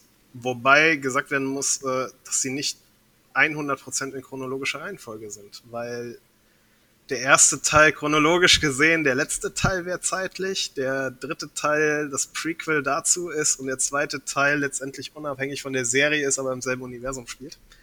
Was es umso interessanter macht, weil es, glaube ich, definitiv keine zweite Film, kein zweites Filmuniversum gibt, was, was so komisch aufgebaut ist. Oh je, da freue ich mich drauf. Du hast noch gar keinen davon gesehen, gar nichts. Doch, den ersten, den ersten. Den ersten habe ich mir damals, als es äh, er frisch rauskam, geholt. War ja auch bahnbrechend mit Found Footage. Der war halt so anders und ich dachte mir, gut, der, den konnten wir nicht im Kino sehen, weil äh, da, da wurde nur ein, eine Woche oder zwei oder so gezeigt mhm. bei uns da. Und als er aus, auf Blu-ray rauskam, sofort gegriffen Und Filmabend mit Kumpels gemacht. Wir waren da so, wow, Alter, wie cool. er fühlte sich halt so ein bisschen wie ein Videospieler an. Das fanden wir halt damals also, hey, ja. cool, das gab's halt noch nicht zu der Zeit so. Mhm. Also es gab schon, aber halt, es hat noch nie wirklich jemand ausprobiert, aus der First-Person-Perspektive wirklich einen Film zu drehen. Zu der Zeit. Und ich erinnere mich dran, wir haben den geguckt und danach haben wir halt Hardcore Henry zusammen geschaut. Den habe ich noch nicht gesehen. Und der geht ja ganz krass auf, die, auf dieses Ding ein, von wegen. Äh, Rein, Alter. Ey, naja, Hardcore Henry fahre ich einfach, weil der Film, also technisch gesehen, ein ziemlich cooler Film ist. Ist jetzt, und wenn du halt Videospiele magst, dann feierst du den automatisch, aber wenn du Videospiel, mit Videospielen nichts anfangen kannst und nicht zumindest sowas wie Hitman kennst, mhm. wirst du auch da das nicht genießen können. Aber naja, das ist ja immer, da sei davon hingestellt. Aber gut, Kai, dann beenden wir doch mal hier unseren Podcast nach zwei Stunden wieder. Wir wollten ja eigentlich immer 90 Minuten machen, aber das klappt irgendwie nicht. Ja, ich glaube, wir, wir sind da ganz im Trend mit den aktuellen Kinofilmen. Die neigen ja momentan auch dazu, dass die alle über zwei Stunden gehen. Ah ja, verdammte Überlänge. Immerhin muss man bei uns nicht ein paar Euro mehr zahlen. Ja. Also, äh, vielen Dank erneut, falls ihr es bisher hingeschafft habt und uns zugehört habt. Äh, Kai, danke dir, äh, dass du äh, wie immer mit mir hier über Filme redest. Es ist wie immer ein Vergnügen. Ähm, und äh, ja, folgt uns doch auf Social Media Seiten. Ähm, checkt doch mal unsere Show Notes ab. Da sind ein paar wertvolle Sachen und Informationen und Links und bla bla bla bla bla bla bla bla bla. Ihr kennt ja den ganzen Schlamm, also ihr seid ja feine und gelernte und geübte Podcast-Hörer. Und äh, ja, schreibt doch, schreibt doch gerne mal äh, an uns unsere ersten Rezensionen, weil das ist der letzte Podcast unserer äh, Voraufnahmen hier, unsere Vorproduktion. Also lasst uns doch einen Kommentar da, vor allem mit welchen Filmen ihr gerne von uns hören wollt. Mhm. Geht alt, neu, da sind wir echt äh, einfache da Menschen. Da sind wir definitiv offen für. Wir, wir nehmen auch gerne etwas, was wir beide noch nicht kennen und machen dann einfach unsere, was werde ich erst erfahren, ein Regisseur. Kann unbekannt oder groß sein. Trash, nicht Trash, Oscar nominiert oder nicht. Wir lieben Filme und ich, wir hoffen, ihr auch. Tschüss. Tschüss.